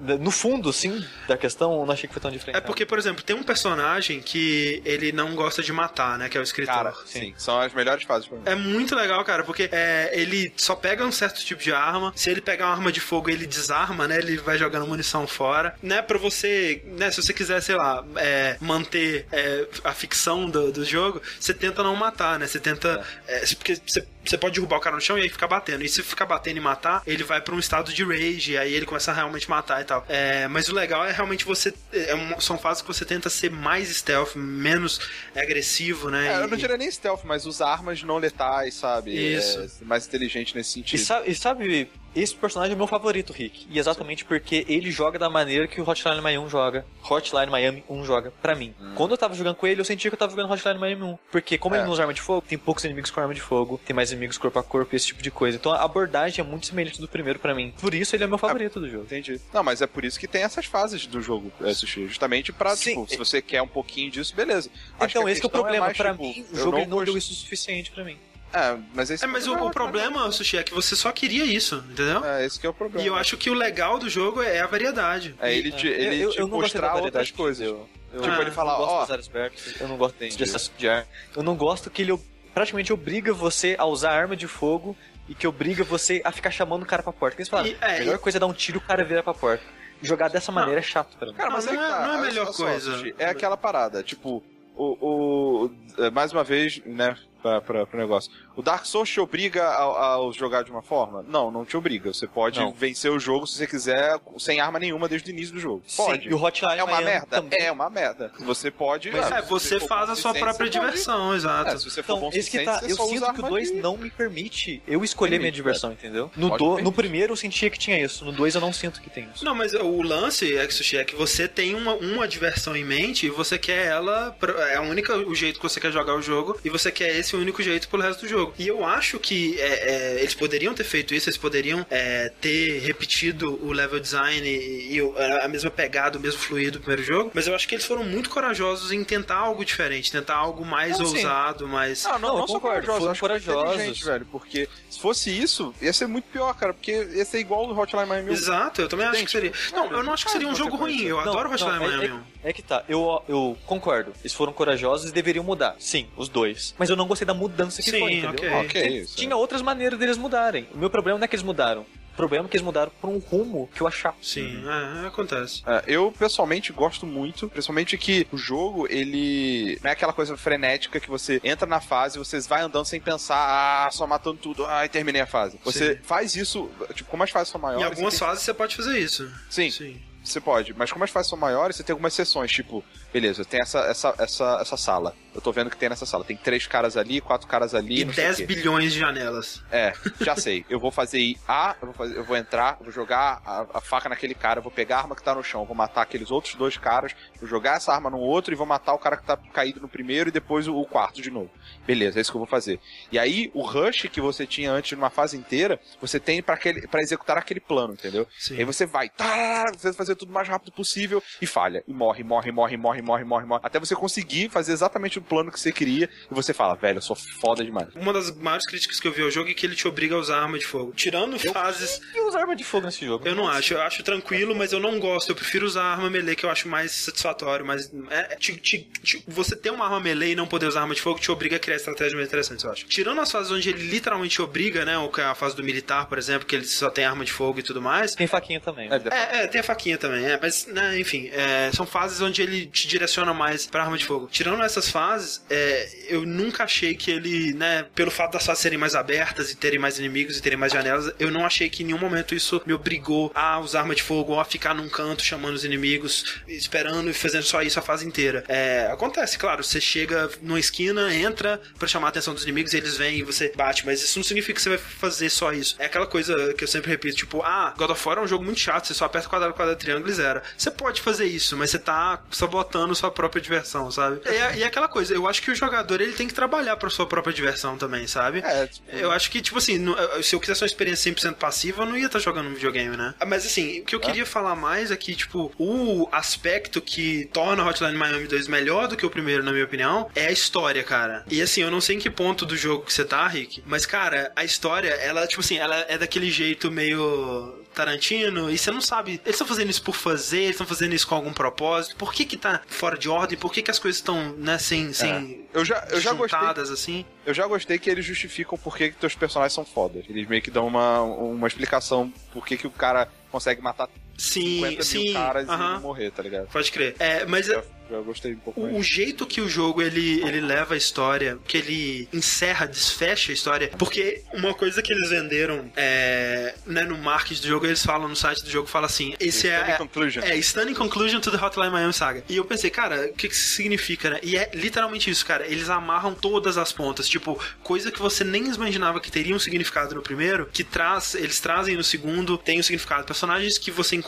no primeiro, eles têm uma participação, às vezes você joga com esse personagem no segundo, tem, você entende a história dele, você vê por que, que ele fez aquilo, é, você descobre a identidade de vários personagens e o jeito que ele termina, né? E, só, e ele só consegue terminar dessa forma porque ele conta a história dessa maneira fora de ordem, é, esquisita, tarantinesca. Cara, é fantástico. O final do jogo, cara, a última missão do jogo, cara, é uma coisa linda. Ótimo. Eu espero que você Não tenha é prestado assim, atenção pra, pra perceber o que que ela, o que que ela significa, Rick. É, eu não sei, cara. Eu tô Eu tô- tentando prestar atenção. Tomara, cara, Não, porque é muito foda. tanto assim não, cara. É, que bom. Eu tô, eu tô preocupado agora do jeito que o André tá falando. Não, é porque eu conheço Eu gente não- que não sacou o que que tava acontecendo, sabe? Achou eu que era, não- ah, é uma viagem maluca, o que que tá acontecendo? Não sei. A história do primeiro, ela tá meio ah, distante, assim. Eu não lembro ela em... Pois é. jogo, Não, saca? Tem muitos aspectos. Você lembra, por exemplo, é, Rick, que no final do primeiro, o protagonista ele vai pra janela, fuma um Joga uma cigarro e rasga uma foto. Sim, eu tô ligado já. Eu já, Ah, já vi ok. essa foto. Ah, ok, então. essa- Cara, é muito foda essa parte, cara. É muito, cara, tipo, minha cabeça, meu Deus, o que tá acontecendo, cara. Sim, sim. É muito maneiro. Eu vi isso. o jeito que eles conectam as coisas e o final, assim, é muito satisfatório. É, tem vários segredinhos, easter eggs, coisas extras que você pode fazer. Eu não sei se já foi, já foi numa fase com o cara da cobra, você chega um momento que você morre e aí você não pode restartar. O pessoal te pega. Eu acho que foi a última fase que eu joguei. Se você não morrer nessa fase, tem um, um easter egg, que é muito Ah, maneiro. Eu, eu morri, aí eu fiquei muito puto. Eu falei, caralho, será que era pra eu morrer? Que- ah, Porque, tipo, foi no. Eu morri, sei lá, no terceiro andar, no segundo andar do negócio. Falei, caralho, velho. É, pois Eu não é. sei. E, e é, é bem difícil de não morrer, mas se você conseguir, tem um easter egg muito foda. Enfim, o Sushiro prefere Hotline Miami 1, eu acho. Mil vezes. Eu- Eu, ainda eu acho o 2 divertido, ainda acho o 2 um bom jogo. Ah. Mas em comparação ao 1, ele é ruim. Igual Dark Souls 2, por exemplo. Ele é legal. Você compara com Demon Souls Dark Souls, ele fica ruim. Entendeu? Enfim, eu, eu tô gostando, eu gostei bastante, espero. O Soneca disse, porra, Sushi, um é continuação do outro. Os dois são uma coisa só pra mim. Não, você acabou de falar. Um é continuação do outro, não são a mesma coisa. É, eu não acho que seja a mesma coisa, não acho que tenha a mesma proposta, acho que a- essa diferença é positiva. É isso aí, Hotline Miami 2, 2 de 3 aprovações. Mas assim, a- a- o jogo é legal, né, Sushi, ainda. Não, sim, que não falei. O jogo é bom, só é decepcionante. Ok. Maravilha. E falando de decepções, Falando de decepção e revelações, André, Ah. o jogo que eu tenho jogado é um tal de Resident Evil Revelatons 2. você diria uma série que, de, de jogos que só decepciona, Sushi? Eu diria que sim. Olha que, triste isso. Mentira, eu acho que do 4 em diante, pra mim, é decepção, porque eu não gosto do tipo de jogabilidade do 4 em diante. Aham. Mas, dito tudo isso, é, o Resident Evil Revelations 2, né, é um- uma tentativa da Capcom de experimentar muitas coisas, né? Ela tá experimentando com formato episódico, né, que o jogo tá dividido em quatro episódios. Eles estão experimentando com tipos de jogo diferente, porque cada episódio o jogo tem uma pegada diferente. O jogo você joga com dois personagens em é, tempos diferentes, né? É dois Você grupos joga- de personagens, né? Isso, né? Você joga com a Claire e a Moira, que é filha do, do Barry, é, em um momento da história, e você termina aquela parte, o jogo coloca você pra jogar com Barry e com uma tal de Natália. Natália, num outro tempo, uma personagem nova. Cada um dos dois, eles têm uma pegada de jogabilidade diferente pra cada episódio, e, e entre eles, entendeu? Então, eu acho que esse jogo é uma experiência da Capcom pra talvez ver o que ela vai fazer daqui pra frente, sabe? Porque tem- ele tem muito cara disso, de experimentar, né? É, a Claire, ela é muito Resident Evil 4, pegada de jogabilidade Resident Evil 4, né? Os inimigos, aqueles rápidos, que fica balançando a cabeça, assim, e você atira no joelho ou na cabeça e dá um soco neles e coisa do tipo. O Barry, ele tem um ritmo um pouco mais lento, né? Que eles enfre- ele enfrenta zumbis antigos, né? Os, Uhum. Eu acho que é T-Virus mesmo, os, os que É, aparecem. pelo menos parece zumbi. Sim. É engraçado que quando você mata eles, se você não acertou a cabeça deles, eles não morrem, né? Eles caem no chão. Sim. Então você tem que O- finalizar eles no- com um tiro na cabeça ou dando facada neles. Então, é bem zumbi clássico mesmo o que eles enfrentam. E um outro tipo de zumbi que tem tipo um ponto fraco específico, que é o inimigo do Resident Evil 4, né, até, que você usa a habilidade da sua personagem de suporte, né, que ela tem uma visão especial que ela vê inimigo através da parede, essas coisas, ela consegue te É bem legal. fazer né? você navegar pelo ambiente, né? E ela mostra o ponto fraco desse inimigo, você usa ela pra matar ele. Tem inimigo invisível que só ela vê e ela vai te guiando. Se você vai mirando assim, ela falando, não, pra direita, pra esquerda. Sim. Esse pacing do Barry eu acho muito divertido. Eu, eu prefiro mil vezes o dele, que ele, ele tem um ritmo um pouco mais lento, um pouco mais metódico. Como, como personagem, eles retratam o Barry direito? Sim, Sim, ele é o tiozão sim. da pia, do pavê. Tiozão Ótimo. do pavê. É, só que é, é o tiozão do pavê que tem um- uma Desert Eagle e uma 12, sei lá, né? Exatamente. Exatamente, é. E tá lá por. E tá puto. E o tiozão puto. Ótimo, ótimo, é isso aí. Que é, que é a filhinha dele, porra. Cadê minha filhinha? É. Foi, foi até bom você ter citado isso, o Rick, porque um dos motivos que eu- a parte da Claire é chato, porque ela é chata e a Moira é chata.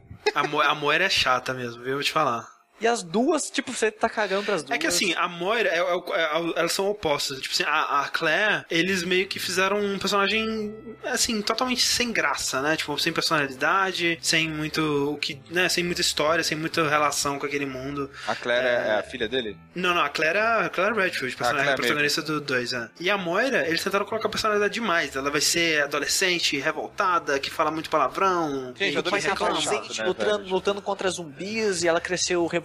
É, meu pai, cadê meu pai? Não foi na minha peça de teatro? Ah, não, porque ele tava enfrentando zumbis. Nossa, né? Tipo.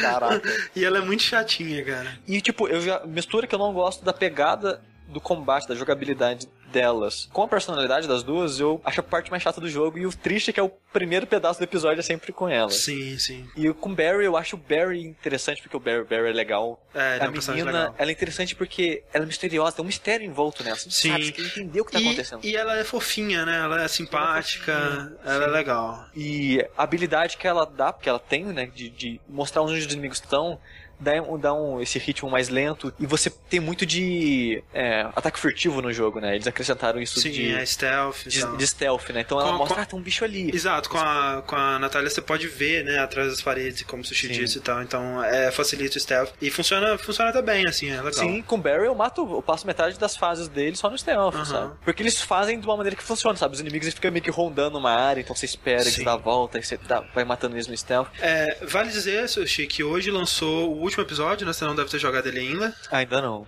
Você jogou até o 3, então. até o 3. É, são quatro episódios, né? Os episódios eles foram sendo lançados semanalmente. Quatro episódios e dois extras, parece que os extras é um jogando só com a Moira e um jogando só com a menina. Olha que coisa. E tem um modo extra ainda que é o modo de Rage, que eu achei bem legal também. É tipo mercenários é, com, É, com RPG. elementos de RPG, né? Você tem level, level, aí você acha loot, e o loot são armas ou peças. E aí tem, você usar. libera outros personagens da série, né? O Leon, você pode comprar o Wesker, você pode né, é, fazer É, é, tem, as tem todo mundo, tem o. Chris, tem o Leon, Aham. tem a Jill. É, e, e fases do, da, dos, dos jogos antigos também, né? Tem uma fase, é, tem a fase na China do 6, tem a fase. Enfim, as fases que eu vi foram do 6, né? Não sei se tem de outros jogos. Sim, mas são, é, são fases do 6 e do Revelations 1. É, tem, parece que eu ouvi dizer que tem Raccoon City também, mas eu não, É, não, no- confirmei. É, como que ele funciona o sistema episódico? Se ele consegue fechar certinho, com clímax, com gancho, te fazendo querer continuar a jogar, igual pelo menos a primeira temporada do Walking Dead fez. E a, e a história? Ainda continua essa galhofa maluca do Resident Evil, que é a única coisa que vai salvar um reboot total da série, ou é interessante? lá? É, eu acho que o, o formato episódico, eles tentam fazer esse cliffhanger no fim de cada episódio com cada uma das duplas. Sim, tipo, ó, sempre é uma, uma cutscene assim, aí tem uma revelação, assim, sabe? Revelation, entendeu? Revelation. É, e aí tem tipo, ah, mas isso aqui estava acontecendo assim, ah meu Deus, oh não. E aí muda, tipo, ah, caraca, era assim, então. Aí no final do Bear, você, oh meu Deus, essa pessoa está aqui, É, sabe? exatamente. E apresenta uma pessoa que meio que já existe no universo, assim, do Resident Evil, sabe? Ai meu Deus, spoiler assistir. Ai meu Deus, que saco. Tem cabelo eu, só, espetado e óculos escuros? eu só joguei. eu só joguei o primeiro episódio, gente, não me dei spoiler. O cara não larga o osso, né? Que isso, cara? Que mas- não largou, mas largaram o osso, cara. Largaram já. Eu acho que o formato episódico não funciona. Eles tentam fazer esse cliffhanger, mas a história é bem qualquer coisa, assim. Pra mim, é, eu acho que concordo com você que pra mim a história tem que dar um reboot, porque já tá uma galhofa, tá perdendo, perdendo a linha já Eu- totalmente. Eu, eu discordo. O formato episódico pra mim é mais pelo teste mesmo, sabe? Porque se você fosse juntar um jogo completo assim, essa pegada diferente, a quebrada dos personagens não faria sentido, sabe? Uhum. Porque, ah não, o, com, o 1 é assim, o 2 é combate puro, o episódio 3 é só puzzle, sabe? Tipo, num jogo você não divide assim, sabe? A pegada. Você, você espalha de Sim, maneira meio que é. igual, assim, né? E balanceado pelo jogo Então, assim, esses é- elementos. É aquela coisa, tipo assim, ele foi pensado como episódico, isso não dá pra negar, Sim. né?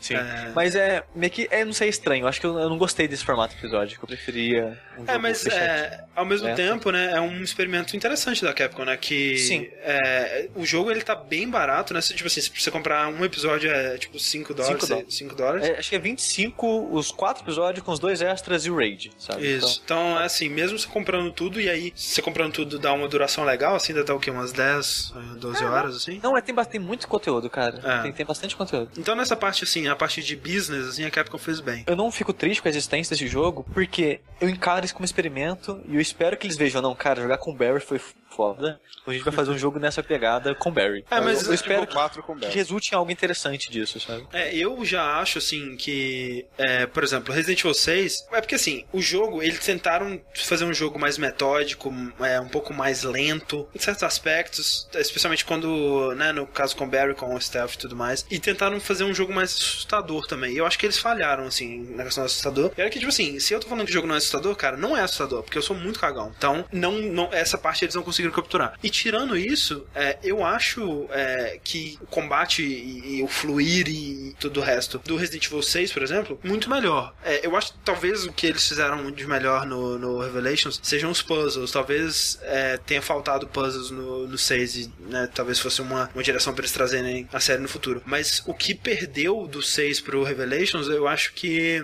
é pior, sabe? O combate ele é pior, o- o- os inimigos, né? A, a sensação de tiro e de, de lutar contra contra os inimigos é pior. Os, os person seus personagens eles não têm os golpes de luta livre, que é um absurdo. Você não pode Mas dar um esse suplex já, já entra no quesito de tempo de produção e o valor. Sim, do exatamente. Não dá pra criticar ele por isso, porque ele é um jogo muito menor. Ele é um jogo, né, budget, ele é muito mais barato e tal. E, e- o que eles fazem, né? Ele é um jogo até bem feinho, Muito- mesmo em comparação é. com o 6. Sim, exatamente. O 6 é muito mais bonito. Mas é ok, porque, né, você tá pagando muito menos também pelo, pelo jogo. Eu acho que ele, ele é um jogo um pouco meia boca, mas pelo preço dele eu acho que ele é ok, sabe? Uhum, exato. Se ele tivesse sido vendido a 60 dólares, talvez não. Nossa senhora, seria um traje.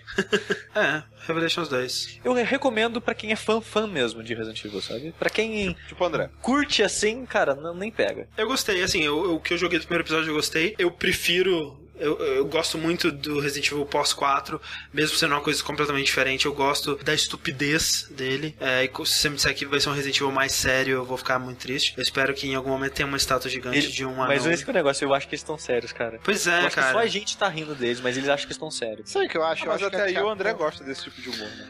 Mas é, eu não acho que eles estão, assim, eles, eles conseguem misturar as duas coisas, sabe? Tem, é, é o que eu digo sempre, cara. No 6 tem uma cena onde você brinca num parquinho de escorregador, cara. Eles não estão levando aquilo a sério. Ou se eles, tipo assim, eles estão em parte, em parte não, sabe? Eles, eles conseguem misturar as duas coisas. E isso que eu acho legal. Eu acho, eu acho Resident Evil um jogo imbecil. E, e isso é, é um, é um elogio muito grande ao jogo. Não, não, não. Mas vocês não acham que não existe mais nenhum estúdio lá na Capcom que tá com tesão de fazer Resident Evil?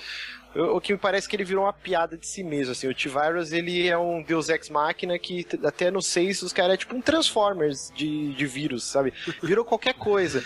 E eu vejo os Dead Rising muito mais inspirados, cara. Eu acho jogos extremamente superiores a qualquer Resident Evil desde o 5, assim. Tanto o Dead Rising 1, o 2 e o 3. Aqui, o Dead Rising é um jogo. melhores, é um cara. jogo de zumbi, de sobreviver zumbi, né? O Resident Evil tem uma pegada diferente. Ele é. é a parada. ação com zumbis. É um jogo de ação, primeiro, primeiro de Então. tudo. E ele é essa coisa da arma biológica, né? De monstro mesmo. Ele é, ele é uma coisa bem mais focada pra esse Mas lado. os caras se perderam em algum momento e não tem mais como voltar atrás. Tá essa bo esse catamari de bosta. É tipo, meu, não tem mais ou rebuta total. Mas, Mas eu não acho isso, Márcio. E eu acho que eles não. eles você é uma das únicas não pessoas. sou. Se eu né? fosse, o Resident Evil tinha parado de vender, Márcio. Resident Evil é um sucesso de venda independente do que eles fazem. O 6 foi um É triste, sucesso de é venda triste, muito mas eu grande. acho que é verdade. Não, mas tem gente que compra, sei lá, porque tem esperança É um que vai ficar nome, melhor. não, mas Ford, eu- sinceramente gosta do rumo, sabe? Não, não sei. É, é assim, tem. Eu acho que o 6 realmente te- aconteceu isso. E eu não consigo imaginar por quê, assim, realmente. Porque a pessoa que gosta do 5 e não gosta do 6, pra mim, não faz nenhum sentido. Mas eu, eu gosto. Eu acho que esse, esse rumo é. Sensacional, acho que precisa de um jogo assim, um jogo imbecil. É, E eu acho que eles fazem isso muito bem, sabe? É um, um jogo com, com o orçamento do 6, né? Que pode contar uma história AAA com um gráfico foda e, e cutscenes e atuação foda e tudo mais. E ser idiota desse jeito. Isso é, nossa, é ótimo, cara. Isso é lindo. Acho muito bom. Acho muito bom Resident Evil.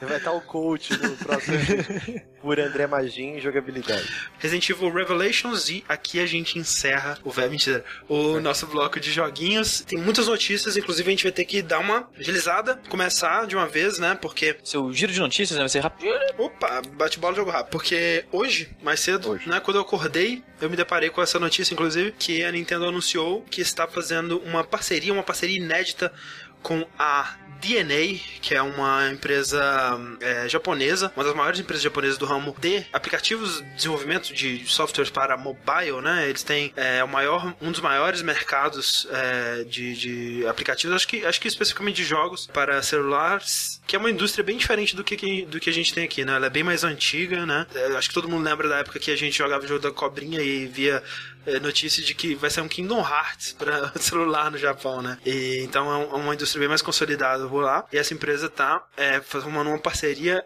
inédita com a Nintendo, onde ambas vão trabalhar para desenvolver softwares, aplicativos e jogos da Nintendo, desenvolvidos pela Nintendo, utilizando, podendo utilizar todas as propriedades intelectuais da Nintendo e outras futuras propriedades da Nintendo para o celular, fora de consoles da Nintendo, fora do hardware da Nintendo, né? Nessa conferência de imprensa, o nosso querido amigo Satoru Iwata, ele disse, dentre outras coisas, que isso não quer dizer que os jogos é, existentes da Nintendo vão passar, vão começar a ser portados para celular, pelo contrário, eles vão começaram a ser desenvolvidos, né? Eles vão desenvolver experiências é, específicas para o celular, sejam elas é, como algo que eles lançaram recentemente, que foi era tipo uma, uma Pokédex, né? De Pokémon, você podia olhar é, seus bichinhos lá, que era, era algo que eles tinham falado há um tempo atrás, né, onde eles é, tinham se aberto um pouco a fazer esses experimentos para celular é, envolvendo softwares que é, fizessem propaganda, né? Das propriedades da Nintendo, tipo, a pessoa vê no celular, ah, que legal, Pokémon, que legal, quero jogar mais disso. Então aí vai pro, pro 3DS. E agora eles estão se abrindo mais ainda para desenvolver jogos mesmo para o,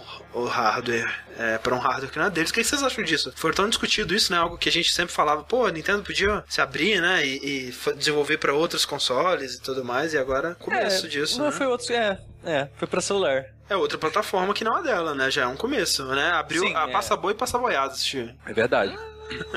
O que, que vocês acham? Mas eu, eu não É, sei. Eu tô, tô curioso, aí que, na verdade, né? Só isso. Eu quero ver como é, que vai, ser- vai, vai ser o quê? É, séries novas? Vai ser Mario, Zelda, Metroid? É, o, uma- o É, Satoru Iwata, ele pediu especificamente para as pessoas não noticiarem que vai ter Mario para celular. Mas, tipo, é uma possibilidade que eles desenvolvam um Mario específico para para celular, né? Exato. Como Eu acho seria, né? Fico- fico muito curioso. cara. Seria algo diferente, né? Não seria a mesma coisa, seria um Endless Runner do Mario, talvez. Eles estão trabalhando, por exemplo, eles é, recentemente, a Nintendo tá fazendo umas coisas bem esquisitas, né? Eles pegaram aquele Puzzles and Dragons, né? É, e fizeram uma versão com, com Mario do Puzzles and Dragons e tudo mais, que é um jogo de muito sucesso lá no Japão e tal. Então, assim, eles estão experimentando essas coisas de, de, de doar os personagens. Eles fizeram, porra, o Hyrule Warriors, né? Que é o Musou de Zelda. Eles estão, né? Tentando coisas novas, o que é excelente, né? A gente, é algo que eu sempre pedi, né? Que a Nintendo tentar sair um pouco da bolha dela e tal. O- Outra tá coisa. falindo no final das contas, né, cara? É, não tá dando muito certo a estratégia atual, né? Pelo menos. É, É, mas. Como vão ser jogos concebidos do zero para celular, seria muito interessante, por exemplo, igual a aquela. Foi uma brincadeira de 1 de abril, só que de verdade que a Google fez, né? De você usar o Google Maps e encontrar pokémons espalhados pelo Sim, mundo, né? sim, aham. Seria muito interessante incorporar isso em um jogo, né? Porque quando a gente pensa em jogo celular, a gente pensa em Flappy Bird, tipo, vai estar lá algum personagem da Nintendo batendo asa, ou um Endless Runner do Mario, e não, né? Tem é, possibilidades de jogos muito legais usando esse, esse lance do mobile, né? Então, Nossa, Sim. Imagina um um jogo de realidade aumentada, onde você pega o seu celular e tira fotos de Pokémon. Olha aí, olha aí, cara. Pokémon, a Pokémon Snapchat. Poké- Pokémon Snapchat. Onde você tira fotos dos Pokémon mostrando os peitos e elas se desfazem em 5 minutos. E, e ele acha que realmente ninguém vai tirar print da foto. Exatamente. Tá, tudo bem. Tá seguro, tá seguro. Mas, mas tem um campo gigante aí de Tem, sim. possibilidades. Uma, uma notícia que saiu logo depois, assim, né? O pessoal tava comentando e tal. O quanto que as ações da Nintendo subiram, né? Depois desse anúncio, né? Foi uma, 33%. uma disparada considerável, né, cara? Então, é, ver aí que o mercado se animou com essa abertura da Nintendo. É, muito, é, né? é, ano passado, um investidor é, asiático, não lembro de que país, é, publicou uma carta aberta da Nintendo, não sei se vocês lembram, né? É, falando disso, né? Falando que a Nintendo ela tá preparada para entrar nesse mercado, que ela tá perdendo dinheiro de não estar tá entrando. E não sei se teve alguma influência, né? Se era um plano que eles já tinham e tal, mas é, eu acho que é um, um passo muito inteligente. Eu vivo ouvindo, né, em podcasts eh, gringos, os jornalistas falando que lá no Japão, assim, o lance de console não, não é que tá morto, né, mas perto do, do ocidente, ele é, É, bem diferente. inferior, assim, eles jogam muito mobile.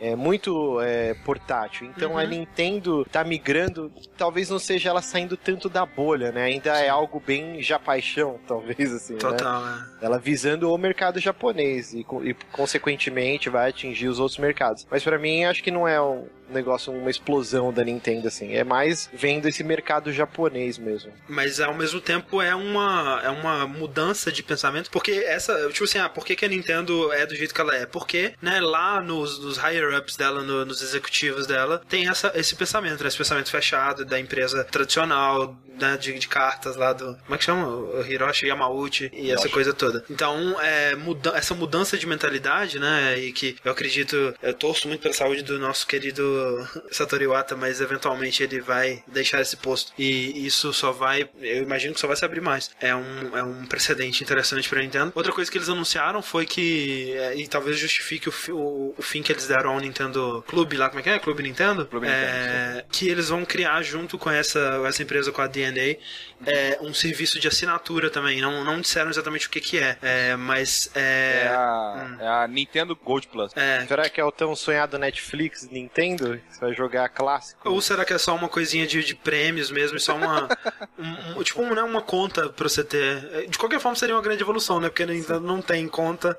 a conta só tá. É, tem aquele É só Nintendo. É, aquele Nintendo. É, sei lá, Nintendo Network deles lá. Eu, eu ainda acredito no Netflix Nintendo, que você vai poder jogar jogos de, de NES até, sei lá, Nintendo 64. É, eu acho que não é. uma taxa mensal ia ser foda. Eu acho que não é porque senão não teria Precisaria motivo esperar a dessa. Dena. É, é, essa DNA. Dena. O que, que mais que aconteceu, Rick? Então, junto com esse anúncio de parceria, né, para fazer esse, esse sistema, né, de subscribe aí, seja lá o que for, e também o anúncio próprio da parceria para expandir pro mobile e tal, eles falaram que mais um device vai compor o ecossistema da Nintendo. O ecossistema da Nintendo será composto por tablet, smartphone, PC, Nintendo 3DS e Wii U e um novo negócio chamado NX. É, que é provavelmente uma brincadeirinha com Next, né? É, exato, provavelmente. O- é, dizem também que é o, é o décimo console da Nintendo, então. Mas não é. Nintendo 10. Mas, Mas não é. Mas não é. Você, você contou o Virtual Boy? Co- é, Assim, o pessoal tá. Não foi eu que eu que contei. Mas pode ser também um skate, né? O Nintendo Extreme. Pode ser. Caralho, E- mas assim, é, o interessante desse, desse é que o, o, o Satoru Iwata, ele divulgou uma nota sobre o nome, né, NX. Primeiro que é um nome provisório, mas segundo o que ele disse que eu achei muito interessante é que é, entre razões e emoções a saída é fazer valer a pena. Puta que pariu. E pior que eu acordei, a primeira coisa que eu peguei no celular era o André fazendo a piada do NX0, cara. Caralho, E velho. eu quis morrer e voltar a dormir de novo. Desculpa.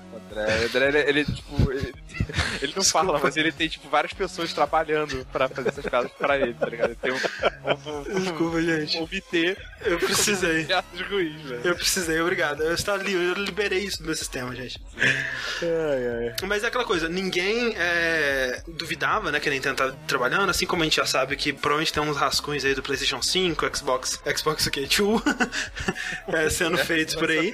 Mas é legal, né, a Nintendo. Xbox One Mini. Acho que a Nintendo ela se sentiu pressionada a fazer esse anúncio pro pessoal não achar. Então a Nintendo tá largando tudo, né? Vai se focar no mobile. E não, né? Eles mostraram, não, a gente também tem esse plano aqui pra fazer um console Aí, dedicado da aí a gente Nintendo. descobre que esse NX é um celular.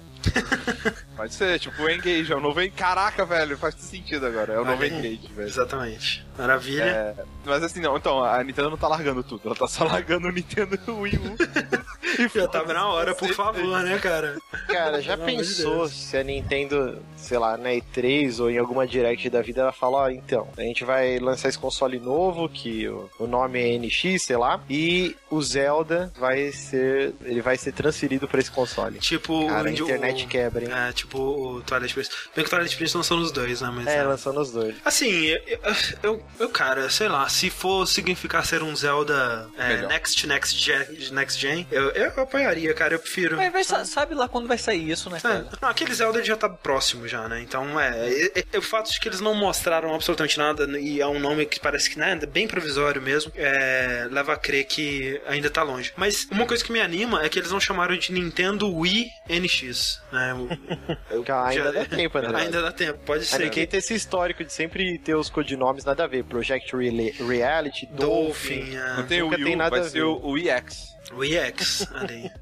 Wix. Wix. Mas assim, o que Caralho, vocês velho, esperam desse novo console, se for um novo console da Nintendo? Vocês Eu- querem que ela arrisque, por exemplo, igual foi com os Nunchuck, o Emote, depois Não, com o não. Gamepad? Ou vocês querem que ela volte Super Nintendo, assim, rode todos os multiplataformas e exclusivos? Eu, eu gostaria que ela se focasse, ela- e ela já disse, né, o Miyamoto ele já disse isso é, recentemente que a Nintendo, ela tá se focando, voltando a se focar no jogador mais hardcore, né, e eu, eu gostaria que fosse um console mais tradicional, mas o Iwata, ele disse que eles estão desenvolvendo, as palavras dele foi que, além de Entre Razões e Pena, é que é uma experiência de jogos única, né, que eles estão desenvolvendo, então já é outra coisa aí, Realidade virtual. Eu ia falar isso, Sushi. Olha aí. Eu ia falar exatamente isso, cara. Eu falei, velho, olha só. Imagina, imagina, Princesa Peach foi capturada. Princesa Peach foi capturada, você vê o, o Bowser fugindo com ela naquele, naquele barco voador. E aí você vê o Mario. O Mario ele olha e fala, eu tenho que te salvar. E aí ele sai correndo. E aí quando ele sai correndo, a câmera muda, você é o Mario. Você vê o bigode. Ai, meu você Deus. É, pula,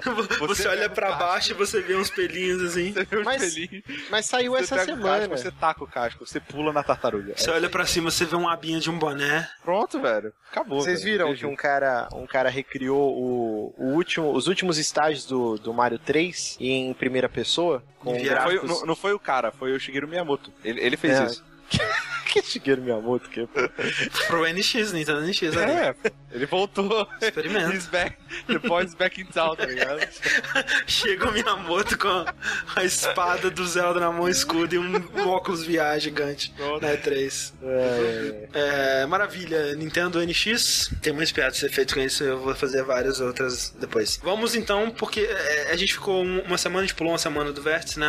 A a mais do que a gente devia. E E uma tiveram semana de muitas notícias, porque teve vários muitos eventos. lançamentos, muitos anúncios, muitos adiamentos, muitos fechamentos. E a gente vai tentar fazer rapidinho aqui o que, que rolou de mais importante nesses dias, né, Chico? Sim, começando pelo, por uma coisa mais importante, que é um anúncio da data de lançamento do Metal Gear Solid 5 The Phantom Pain. Depois de um teaser, né, no site, onde teve um countdown. Um teaser que falhou, ele foi um Falhou. teaser demais. Sim, ele- eles. É, é, italiano. É, va- vários, várias coisas falharam, na verdade. Né? Primeiro que o pessoal olhou no código do site e viu lá um CSS que dizia é, pre-order, release date, as paradas assim. E aí eles descobriram, ok, eles vão revelar a release date, né? E aí vazou no Eles, IGN. anunci- é, eles anunciarem por um, tipo uma entrevista né, que teve na IGN de modo geral e acabou que a IGN italiana ele soltou o vídeo acho que uns dias antes, né? Exato. E Olha todo aí. mundo ficou sabendo que o jogo ia sair 1 de setembro. Utilizando a tática do Destiny, né? Que setembro não é um, um mês que, Uhum. que tá marcado por grandes lançamentos. É, né? a, a E- calmaria. A calmaria. Calmaria. Calmaria. Cam- The Calm Before the Storm. tempestade. Vamos É, lá. a do- Camarilla antes da Camarilla. tempestade. Contra o Sabá. Então, é... então é meio que esse modelo de negócio, porque o Destiny ele saiu naquele período que ainda não tem nenhum lan- grande lançamento, né? Tá preparando o terreno pro Holiday Season e aí vendeu pra cacete. Então talvez Sim, sim. E tinha. Anúncio aí seja isso. É, eu acho uma data boa, não uma data, assim, né? Podia ser tipo maio, sei lá, mas ok. Tá, tá. Não, pelo menos é 2015. Vai sair The Witcher 3 Não, eu sei, cara. Não, é amor bom, é bom, não é bom, é bom não sair agora, mas tipo, pelo menos, pelo menos não é. A galera tá pedindo a dia a dia, porra, não sai agora, por favor. O que é... É. triste é que logo em seguida, né, saiu a confirmação da- do lançamento do Mad Max também, né? Que vai ser no mesmo dia do Metal Exato. Gear, né? E, é. inclusive eles cancelaram as versões é, old gen, né, pra focar na Uhum. Next. E só, acho que só o Márcio que tá animado pro Mad Max. Cara, eu me- eu- vocês não gostaram de Just Cause e tal? É, eu Eu joguei. Just empolgado pro Mad cara. Max. Não, não é que eu não sou, eu não curto muito a, a, a ideia do Mad Max. É, porque eu imagino que seja um jogo muito focado em combate de carros, né? Não, é, eu acho que vai ser um Fallout misturado com veículos. Eu acho que É, é pra não foda, cara. Rage. Rage. É aquela coisa, Márcio, eu não vi nada sobre o jogo que tenha me chamado a atenção por enquanto. E, né? Quem sabe um dia ele ainda chame. Mas teve um É, jogo aí então. que foi anunciado que chamou sua atenção, né, André? Pois é, eu ia dizer que o Metal Gear Solid 5, The Phantom Pain, seria o meu jogo mais esperado de 2015, mas aí chegou a Harmonix e confirmou né, a nossa previsão do último vértice e anunciou Rock Band 4, que, de acordo com. a- a- a- atendendo todas as minhas preces, ele vai é, em teoria, né, eles estão eles trabalhando para isso, mas ainda não foi 100% confirmado, que ele vai funcionar com os instrumentos antigos e com os DLCs antigos, né? É, pelo menos no PS4, né? O, o- eles disseram que essa parada dos instrumentos, no, Wireless, né? é, no caso do, do PS4, você tinha o donglezinho, né? O USB que você plugava. Então é muito mais fácil você portar isso pro PS4. Enquanto no 360 já era uma tecnologia própria né, do 360 que não é a mesma mais que tem no Xbox One. Então eles estão trabalhando em ver como vai ser isso. Eles vão vender um donglezinho que você pluga e tal. Alguma coisa assim. Eles estão pensando como fazer ainda. Mas o DLC é quase 100% de certeza que vai funcionar. Eu acho que 100% de Mas- certeza. Acho que eles disseram que, é, que vai sim. Mas só se você tiver o, a- a- o console da mesma empresa. que Exato, é, antes, né? exato. Não vai migrar de Não, é, aí não. 360 pra PS4. Aí já é muito difícil. Outra coisa que eles disseram é que eles vão abandonar é, os instrumentos mais esquisitos, tipo o teclado, o Pro, é, o Pro Guitar, Pro Bass e tal, e focar na experiência core, né, do, do Rock Band. Que foi o que a gente discutiu quando a gente falou do Rocksmith, né? Que, Uhum. que seria interessante, a, como é um jogo de galera, de Isso. festa, eles se focarem só nisso e deixa o lance de ensinar guitarra pro Com Rocksmith, certeza. né? Não E- misturar as coisas. É, eles, eles talvez tenham se focado em muitos, é, muitos aspectos no 3 e perdido um pouco desse foco. E é legal saber que eles estão trazendo de volta, né? Por exemplo, o 3, ele não tem, por exemplo, um modo competitivo local. Você não pode pegar a música e tentar fazer um, um né? co- Competir com seu amiguinho e tentar fazer o melhor placar ali. É, eles tiraram esse modo. E talvez seja algo que possa voltar aqui, já que, que eles estão focando nisso de, de volta.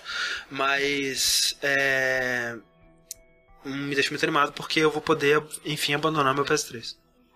Abandonar ele, que bonito, hein? É, Cara, o- tantos anos ali com você, te apoiando, te ajudando. É. Mas, cara, você tem que seguir em frente, né, velho?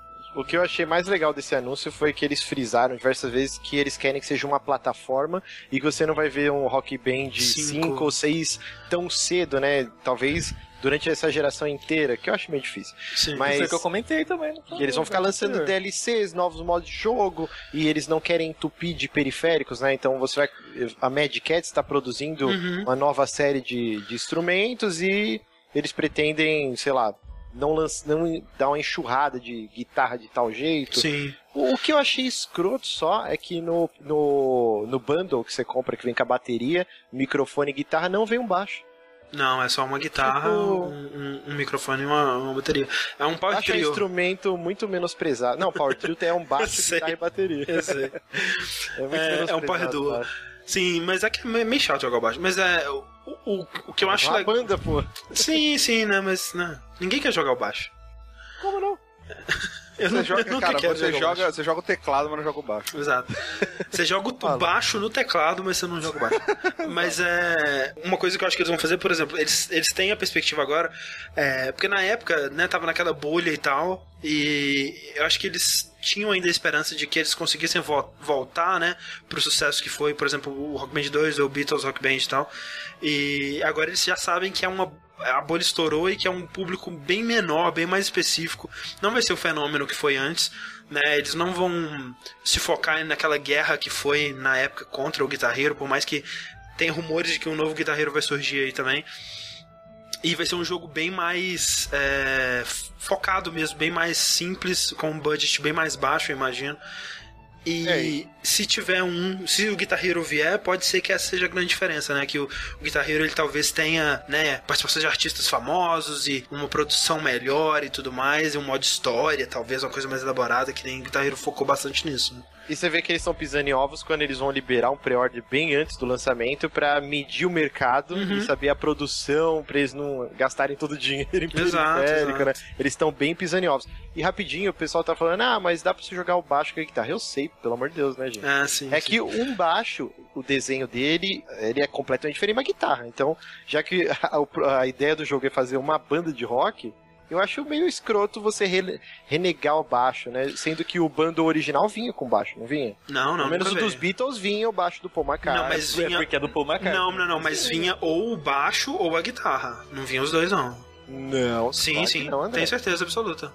Não, não, peraí. Absoluta. Será? Você escolhia o bundle da guitarra ou o bundle do baixo. É caído, eu acho que tinha. Bom, sei lá. Eu acho que tinha que sair o baixo junto. É, eu acho que tinha que vir o teclado, tinha que vir três microfones, tinha que vir Não, a não, não, toda. aí também não. Mas a- uma banda de rock, a essência da banda de rock, é o que eles estão pregando, é uma bateria, uma Não, é guitarra, sexo, um baixo drogas um e rock and roll. Não, mas eu acho E que aí você, você expande, você expande a sua banda à medida da sua necessidade. Eu acho que nem todo mundo vai conseguir juntar quatro pessoas, ou, ou sei lá, alguma coisa assim. Enfim, não sei. É, e falando de um ritmo quente que contagia toda a nação, Rick, Exato. Caraca, eu, eu fiquei. Eu não sei, cara. Essa você não sabe como sentir, você tá confuso no seu coração. É, eu tô confuso, cara, porque assim, o que aconteceu, gente? O que aconteceu que foi anunciado uma continuação, um, um, uma- Um novo. um remake, um novo, um novo, né? Toy Jam and Earl, né? O Greg Johnson, que ele trabalhou na série desde o início, um dos Sim. criadores, né? É, da- é um dos criadores. Sim. Ele falou, velho, eu vou fazer um Toy and Earl nos moldes do primeiro. E, e não sei se vocês acompanham o site há quanto tempo, mas eu, eu gosto muito do primeiro Toy and Earl. Sim, inclusive eu dei um pôster de Toy and Earl de presente pro Rick. Sim. Espero que já seja pendurado na sua parede. Mentira, não Tá, tá. tá, tá pendurado e, e- é igual a todos os outros posts que eu tenho.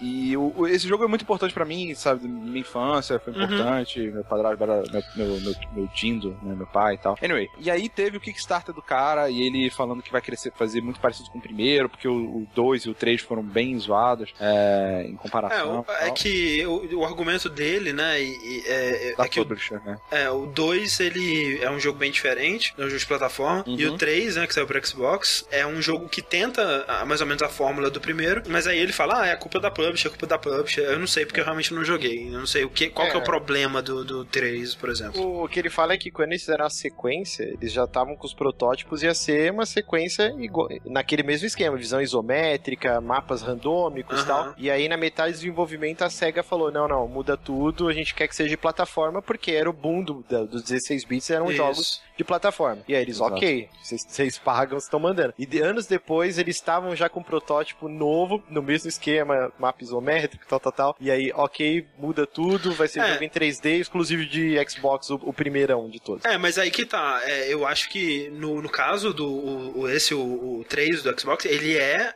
a pegada do primeiro. Eu não sei o que, o que, que é tão diferente assim que ficou ruim. Se foi, Uhum. sei lá, talvez ele esteja culpando a publisher aí, mas ele foi, talvez tenha sido eles mesmo que não Pois conseguiram é, fazer. não sei. Eu não sei. Eu, eu não sei, eu não joguei o 3 também, mas. Porque o 3 ele é, ele é a pegada Ah. do primeiro, é um mapa aberto, você andando e coletando coisinhas e tudo mais. O, o lance é que o primeiro, ele tinha gráficos muito maneirinhos, sabe? Simpáticos. Aham. Ele tinha a trilha sonora fucking awesome, Fucking assim. awesome, a trilha sim. sonora dele é muito, muito, muito boa. De verdade. Muito boa.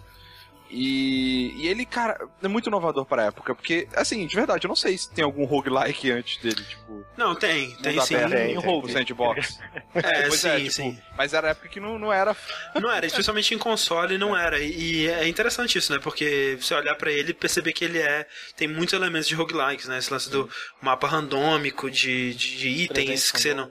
É, presentes itens que você não sabe o que, que é, tipo, muito. É, Bind of Isaac, né? Esse lance dos itens. O, o lance do daquele, daquele cara vestido de cenoura que identificava os itens, né? Antes do, Sim, do Ken sim. lá do Diablo. Exato. Ele tinha muita coisa é, cosmética até, né? Por exemplo, o Sonic, se você deixava parado, ele ficava batendo o pezinho. Nesse, Uhum. eles tinham diversas brincadeirinhas. Ele dormia, aí você tinha que ficar esmurrando o botão, aí ele Wake up! Ele gritava. É, era muita loucura, né? Tinha uma cantora de Ele- ópera, isso, ele havaianas. Ele tinha toda essa pegada bem de hip hop, né? Mas é aquela coisa do, dos anos 90, né? Do, do tipo, o Toy Jam, que é o vermelhinho, ele tem um, um- aquele relojão no pescoço, tipo o Flavor Flav, assim. Ele tem. é, é, o, o, eles falam que, tipo, o Toy Jam é o Tupac e o Earl B.I.G., né? O Notorious B.I.G. Que são, né? É, é, é bem nessa cultura de hip hop, mas uma cultura, não aquela cultura hip hop gangsta, né? Uma cultura mais amigável, assim. Anos 90, anos né? 90, Public. Enemy, era, Exatamente. tipo, ele estourado na MTV, né? Isso, é, o, é o hip hop MTV, exatamente. É o hip hop do Bart, né? Tudo Exato, Bart, né? exatamente, exatamente. Hip hop É, do bem, cara. Hip hop do bem. E aí eu quero saber de vocês se vocês acharam o que eles mostraram do novo visualmente um vômito do inferno. Nossa, Cara, sim, sim. E é isso que eu fiquei muito chateado, cara. Eu fiquei, Eu nossa, sei, cara. quando eu, eu- é porque assim, eu, eu ouvi primeiro que ia ter esse negócio no, no, no Giant Bomb. Eu falei, caralho, velho, é agora, é agora, é agora. E aí eu ouvi o desenhozinho do Tom Jim and Earl, dos dois braços cruzados assim em cima do frente do planeta. Eu achei Sim. maneiro, Maneiro. maneiro. 2D, É, né? Porra, porra, maneiro, velho, vamos ver. E aí, cara, eu vi o vídeo. Cara, que merda, velho. Que muito triste, Muito cara. triste. Que- cara, é um Paper Mario feio, horrível, muito feio. O cenário, o cenário tá muito feio. Tipo, é- é- não tá casando com o estilo artístico dos personagens, dos sprites, né? É, a animação tá aquela animação de flash que os braços movem e é Sim. só, só isso. e... Eu acho que vocês estão sendo injustos, cara. Ainda é, não é um jogo. É- Ele é um protótipo ainda do que Não, sim, sim, óbvio. Mas é, é aquela coisa, quando você mostra isso pra vender o seu jogo, né? Às vezes fosse melhor não ter mostrado nada, ter mostrado mas só uma eles- key art, um- uns rascunhos e tal. Eu encaro que eles estão apelando assim, ó, tá vendo? Ele vai ser naqueles moldes do jogo clássico do Mega Drive, só que com uma nova roupagem e, e eu acredito que, por exemplo, aquelas texturas do, das plataformas ainda não é a textura final. Não, mas não é questão de. Não é só textura, é o estilo artístico mesmo, sabe? Eu achei legal, grafitão, anos 90. Não, sim, o, o- estilo do- dos sprites parados, você mostrar um sprite parado, que nem o Rick falou, aquela arte, né, a arte do que eles estão colocando no logo, que é de braço cruzado perto do logo, maneiro, muito legal. Agora, quando você põe isso da- animado daquele jeito e no- com aquele estilo de arte do cenário, acho que fica horroroso, cara. Fica, não é, não é tipo, ah, não sei, fica não, fica um crime bem contra a feio, humanidade. É bem feio. É bem feio, cara. é bem feio. Eu fiquei tão triste, cara. tipo, sabe? Você falar pra criança, Papai Noel existe sim, velho. Só que não. Não, Papai Noel existe sim, cara. Aí você vai encontrar ele, é um cara hum, viciado no crack. cara, É. é. velho. Eu acho que a gente tem que dar o, o dom da dúvida e esperar o, Cara, o jogo. É, mas é aquela Mas coisa, o dom da nunca. dúvida, ele não ganha meu, meu back, tá ligado? Exato, nunca ganharia eu meu dinheiro. acontece. Porque, tipo assim, eles têm que vender o jogo, né? Eles têm que mostrar o, o que vieram. E, e se é isso o melhor que eles têm a mostrar, Não sei. Por exemplo, eles poderiam ter mostrado isso é, e falado assim: olha só, isso aqui é é uma alfa, cara. Isso aqui não é representativo do jogo final. E nem Bota isso tem. de whip, whip estourado. Exato, né? é, work in progress, work in progress, sei lá, mostra alguma coisa assim. Sim. Eles mostrarem isso aí, tipo, do jeito que tá, eu não sei, cara. Tá, tipo assim, e, e não tem cara de, de, de jogo em progresso, sabe? As sombras estão bem feitinhas e tal. Tipo assim, tá tecnicamente razoável, sabe? Tá ok. O, o, o problema é a, é a parte artística pra mim mesmo, sabe? Então eu não sei. Eu não sei Que, realmente. fize- que fizesse, tipo, estilo sprite, sabe? É 2D mesmo, 2Dzão mesmo. Não precisa ser 3D, cara. Ah, não, assim, 2Dzão, eu acho que eu acho que o lance de ser 3D é para realmente pra simplificar o desenvolvimento, né? Hoje em dia pra você fazer um cenário em 3D é até mais fácil, mas eles podiam ter feito o problema meu problema é, é o estilo artístico mesmo, cara, é, me incomoda muito. É, eu também. O Toy Jam, principalmente, cara, ele tá muito estranho, velho. Tá muito Os estranho. personagens eu achei ok, assim, eu não, Eu, não eu não, gostei do Toy Jam. O World tá, tá maneirinho até, mas eu não gostei desse estilo paper, paper sei lá. Paper cara. Mario, né? É, é, falando de sequências é, inesperadas, ou Inesperado esperadas, não, né? Muito esperada. Então, foi, foi anunciado, entre aspas, né? O Vince Zampella, o líder da Respawn Studios, ele deu a dica aí que Titanfall 2 está sendo desenvolvido e será multiplataforma. Quem não viu isso vindo, né? Oh, meu Deus. e, cara, isso era mega esperado, né? Todo mundo já, já Tanto sabia. dois quanto que ele seria de tudo, né? Sim, sim. Tá meio tumultuado a Respawn, né? Que saiu essa semana também a notícia que. Acho que o sócio do Vince Zampella ele voltou pra Activision, né? E vai trabalhar no Ah, é? modo online do, do Call of Duty novo. Então tá meio bizarro aí o que tá acontecendo. É, é estranho, né, cara? Porque o, o- é muito bizarro o que aconteceu com o Titanfall, né? Porque era um jogo extremamente esperado, um jogo que É ótimo. é, todo chegou, todo mundo falou, é ótimo, fantástico e tudo mais. E aí, pinho, sumiu. É, é porque ao mesmo tempo que ele teve ideias muito boas e ele usou em muita coisa, tanto que todo jogo hoje tem jetpack, ele também ele pecou no lance. Primeiro porque ele foi exclusivo no início de geração, então você não tem uma base instalada tão grande. Apesar que ele saiu pra PC também. Pois é. E, o fato do valor de. Como, que- como se diria? Quando você compra um valor de, de custo, sei lá. Replay, sei lá. É, ele não tem uma campanha, né? E Aham. todos os CODs, né, sempre foram. re- Apesar de ter muita gente que já põe lá o disco só pra jogar multiplayer, Uhum. muita gente também vai pelo É, valor eu- de produção das campanhas. Eu, Eu, só jogo. admito, eu admito que eu teria jogado Titanfall se eu tivesse uma campanha. E Não tendo, eu nem cheguei perto. E ele tem um- um- uma história por trás que daria uma ótima campanha, cara, de 5, 6 horas aí, mega Sim. apoteótica, com robôs gigantes morrendo alienígena ou outras facções. E isso ele pecou. Mas ao, ao mesmo tempo ele tem o lance, a jogabilidade dele é impecável. O lance de você andar na parede, o jetpack, É, ele é muito muito superior ao Call of Duty, Advanced Warfare, Aham. ao jetpack do Destiny. E o lance dele é, aumentar, entre aspas, o número de combatentes, né? Dele colocar bots combatendo. Então toda hora o cenário tá cheio de gente pipocando e não fica só naquele mata-mata de corredorzinho, né? Matou lá os seis caras da, da equipe e espera o respawn. Não, sempre tem gente nova caindo em bombardeio. Então ele deixa muito viva a partida. É, é tudo muito frenético. Então mesmo não fica naquela putaria de Call of Duty que o cara que mata todo mundo dá um nuke e acabou a tela. Mesmo o cara mais ruim, ele tá matando bot, ele consegue chamar o Titan dele, ele tem essa diversão. Então é um jogo muito bom, cara. Eu espero que eles consigam É. alcançar o sucesso no 2 Parece e que um venha uma campanha. Parece um daqueles jogos clássicos, onde o primeiro é uma base e aí o 2 consegue realmente realizar a, a ambição, né? Então. É, tomara, tomara que seja esse o caso. E uma coisa que o Vincent Pella disse é que é, não necessariamente é, ele não vê como um erro a falta da campanha, mas sim talvez a maneira com que os elementos de campanha, né, os elementos de história, no primeiro jogo eles tenham sido apresentados, porque diz que a maioria das pessoas nem reparou esses, esses elementos. Então, É, ao mesmo tempo que ela era interessante, porque o modo da campanha estava atrelado ao jogo multiplayer, então você começava a jogar com um lado da facção e você jogava da tela 1, 2, 3 até a 10, eu não lembro quantas missões eram, mas a facção inimiga, em vez de ser igual no Call of Duty, que é o PC que tá controlando, eram outros jogadores. Então era interessante, mas era muito mal feito o matchmaking, e às vezes você, por exemplo, você não jogou a fase 2, você não sabe o que vai acontecer na história, mas por causa das pessoas que estão jogando, você jogava na última fase do jogo. E aí você, caralho, eu perdi que toda a história. acontecendo? É, é. Foi muito mal feito isso. Maravilha, Titanfall 2 chegando aí. E quem não tá chegando aí, Rick, é o nosso amigo Nathan Drake, né? É verdade. Ah, cara, e isso é aquela notícia que dividiu pessoas, né? Porque foi anunciado também que Uncharted 4 vai ser adiado. Deus. Foi adiado. Para a primavera de 2016. Ou seja, começo do ano de do ano que vem. Isso. E, É pro meio, tipo, né, assim, mais ou menos. É, tipo março, maio, abril, maio, assim. É, primeira metade, né? Isso. É, e aí fica aquela coisa, poxa, mas Uncharted, eu queria, ah, me dá Uncharted. Mas, cara, é bom, velho. Assim, Vamos- pra gente, admitir, né? pra gente é ótimo, né? É, primeiro porque tem jogo pra caralho esse ano. É, segundo porque quanto mais tempo... Se o, cara, se o estúdio falou, a gente gostaria de adiar, adia, cara, vai. vai, Pode adiar, cara. Seis meses, então toma. É, sim. Tipo assim, se pedir mais seis, aí já começa... Hum, né, tem alguma Mas, é coisa um jogo, errada. mas é um jogo estratégico, tá ligado? É um jogo que vale a pena. Vale a Sim, pena é um jogo importantíssimo. pra sair foda, tá ligado?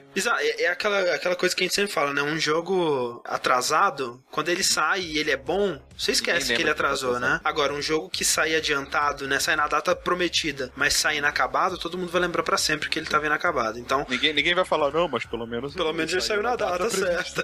Foi o que aconteceu com o Drive Club, né, cara? Porque ele Sim. saiu na data, aí hoje em dia todo mundo fala, nossa, nunca vi um jogo sair tanta atualização que melhora o gráfico. Ah, Mas ele lançou não saiu na data. Ele Exato. foi adiado em quase um ano, o Drive É porque Mas eles ele meio que- ainda saiu incompleto. Ah, sim. Exato, não, é porque é tipo assim, né? Teve uma, teve uma vez que eles falaram, não, a gente vai voltar e vai refazer várias coisas e tal. Então aí, tipo, atra- atrasou quase um ano, né? E, e aí depois ele ainda assim saiu incompleto. Mas e- e- no caso do Drive Club é um problema isso aí, né? Porque o cara- os caras tiveram um ano a mais e ainda cagaram, não cagaram no pau. Mas Agora- o. Ah. Imagina você sendo um, um- um fodão da Sony. Putz, né, cara. Que, que fala as coisas. E aí o Neil Druckmann chega pra você falar: olha. A gente pode lançar Uncharted 4 esse ano e ele vai ser bom, ou a gente pode lançar ele ano que vem e vai ser foda. Isso. fala, beleza, velho. É, é- não, ele falou beleza, cara. Ele chorou, cara. Ele chorou sangue, velho. Não, O, velho. o, o Neil Druckmann comemorou e a equipe dele deve estar muito feliz com isso. Mas o cara da Sony que aprovou isso, primeiro, palmas por ter aceitado, porque eu, é, eu imagino que no, lugar assim, ele- deles, muitas publishers não teriam feito isso, porque, cara, é o jogo mais importante pra Sony no momento. Vocês acham Mas é que Podia sair no fim do ano, agora Cara, a Sony não tem jogo Mas olha só. É. mas é por isso mesmo Então. que a Sony precisa que ele seja foda. Ele não, Sim. ela não pode arriscar, cara. Ma- Mas, assim, ao mesmo tempo ela precisa desse dinheiro. Ele- talvez ela, tipo assim, vai ser, um, vai ser um prejuízo gigantesco. A Sony não tem jogo mais pro final do ano, Rick. Não, e ela tá vindo de uma sequência de exclusivos... é, Meia boca. Meia boca, entre aspas, né? O Bloodborne, tomara que se prove o contrário, mas até então... É, o The Ela não teve Order, nenhum Dive. Club. É, eu, tipo, eu acho que eles estão apostando no Bloodborne e segurar as pontas, sabe? Porque quando você olha para quando você para pra pensar, beleza, você tem lá os quarters, você tem que né, atingir metas ou sei lá Sim. o quê, mas o dinheiro que entraria de Uncharted esse ano vai entrar no que vem. Sabe? Eu, eu não, não tem ninguém que falar, ah, não, não vou comprar Uncharted. não, sem ele lançar dúvida. É, É, mas tem só tá, outras coisas... você não tá perdendo o dinheiro, o dinheiro do Uncharted, você tá deslocando o dinheiro do Uncharted. Mas tem outras coisas nessa equação, né? Será que a Sony tem uma carta na manga que ela vai revelar na E3 e, ok, a gente não vai ter um Uncharted, mas a gente tem, sei lá, um God of War, Ah, algum mas jogo de pra esse fim de ano ainda eu acho difícil. E outra, né? Como que a exclusividade do Tomb Raider afeta isso? Porque a Microsoft deve ter bancado a exclusividade contando com a concorrência do Uncharted. É, mas eu não vejo, Então- assim, é, os É, mas dois... é, Tomb, é, assim, Tomb Raider é aquele concorrente naquelas, né?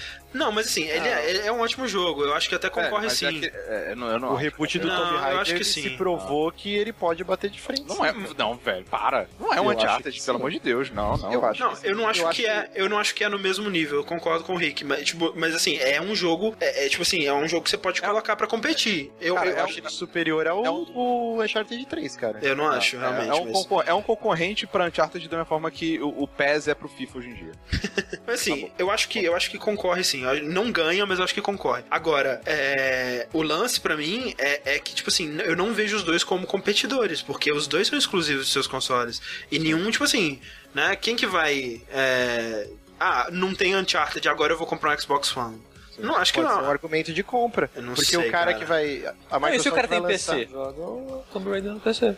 Mas ele vai. Eu acho que a princípio Não. ele só sai pra Xbox One, Sushi. No Holiday É, no fim do Season. ano. Sim, na Holiday Season, que é o, o, a- uma hora. É, bom, eu, o eu não sei. Não sei se realmente tem gente que gosta tanto assim do Tomb Raider. Não, eu acho que eu acho que faz. Ah, não, eu entendi o que o Márcio quis dizer. Tipo assim, o cara que tava esperando pra comprar o PS4 no final do ano desse ano por causa do Uncharted. Por o- exemplo, ó. ah, não tem Uncharted, mas tem Tomb Raider A aqui. Microsoft, ela Ok, vai ter faz sentido. novo Forza, Aham. Aham. um novo Halo e um Tomb Raider exclusivo. E você me lança um bundle no final do ano, o cara vai comprar um Play 4, que não vai ter Uncharted, só é na primavera de Sim. 2016, e e mais nenhum outro exclusivo, ou você vai pegar um Xbox One? Ou você vai esperar sair o Uncharted. É, mas talvez o cara já tá esperando há muito tempo, né, também. É, assim, eu acho que, sei lá, velho, de verdade, eu acho que se o cara ele esperou até agora, não, eu vou comprar um. um- tipo, se ele, se ele não se decidiu antes, ele falou, não, vou comprar um, um PlayStation 4 por causa de Uncharted. E aí tem o anúncio da. da, da, da- de- tá, vai ser adiado. Ah, não, então eu não vou esperar, vou comprar pra Tomb Raider. Não, velho. Não, eu acho Vou que pode. esperar e vou comprar um Uncharted, velho. Não, não, dependendo do- dos reviews do Tomb Raider, Rick, eu acredito que tem como ser um, um jogo fantástico.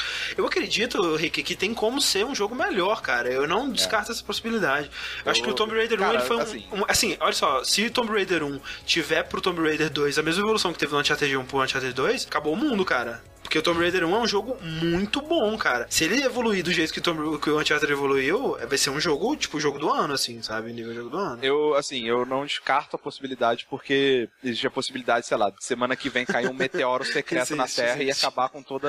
Meteoro secreto é ótimo. É, tipo, ninguém falou, tá ligado? Ah, não, tem um meteoro vindo aqui. É um meteoro com os óculos do Sam Fisher, assim. Ficar quieto aí. Beleza, eu não, eu não descarto, mas eu, não, eu acho que são níveis bem diferentes de jogos.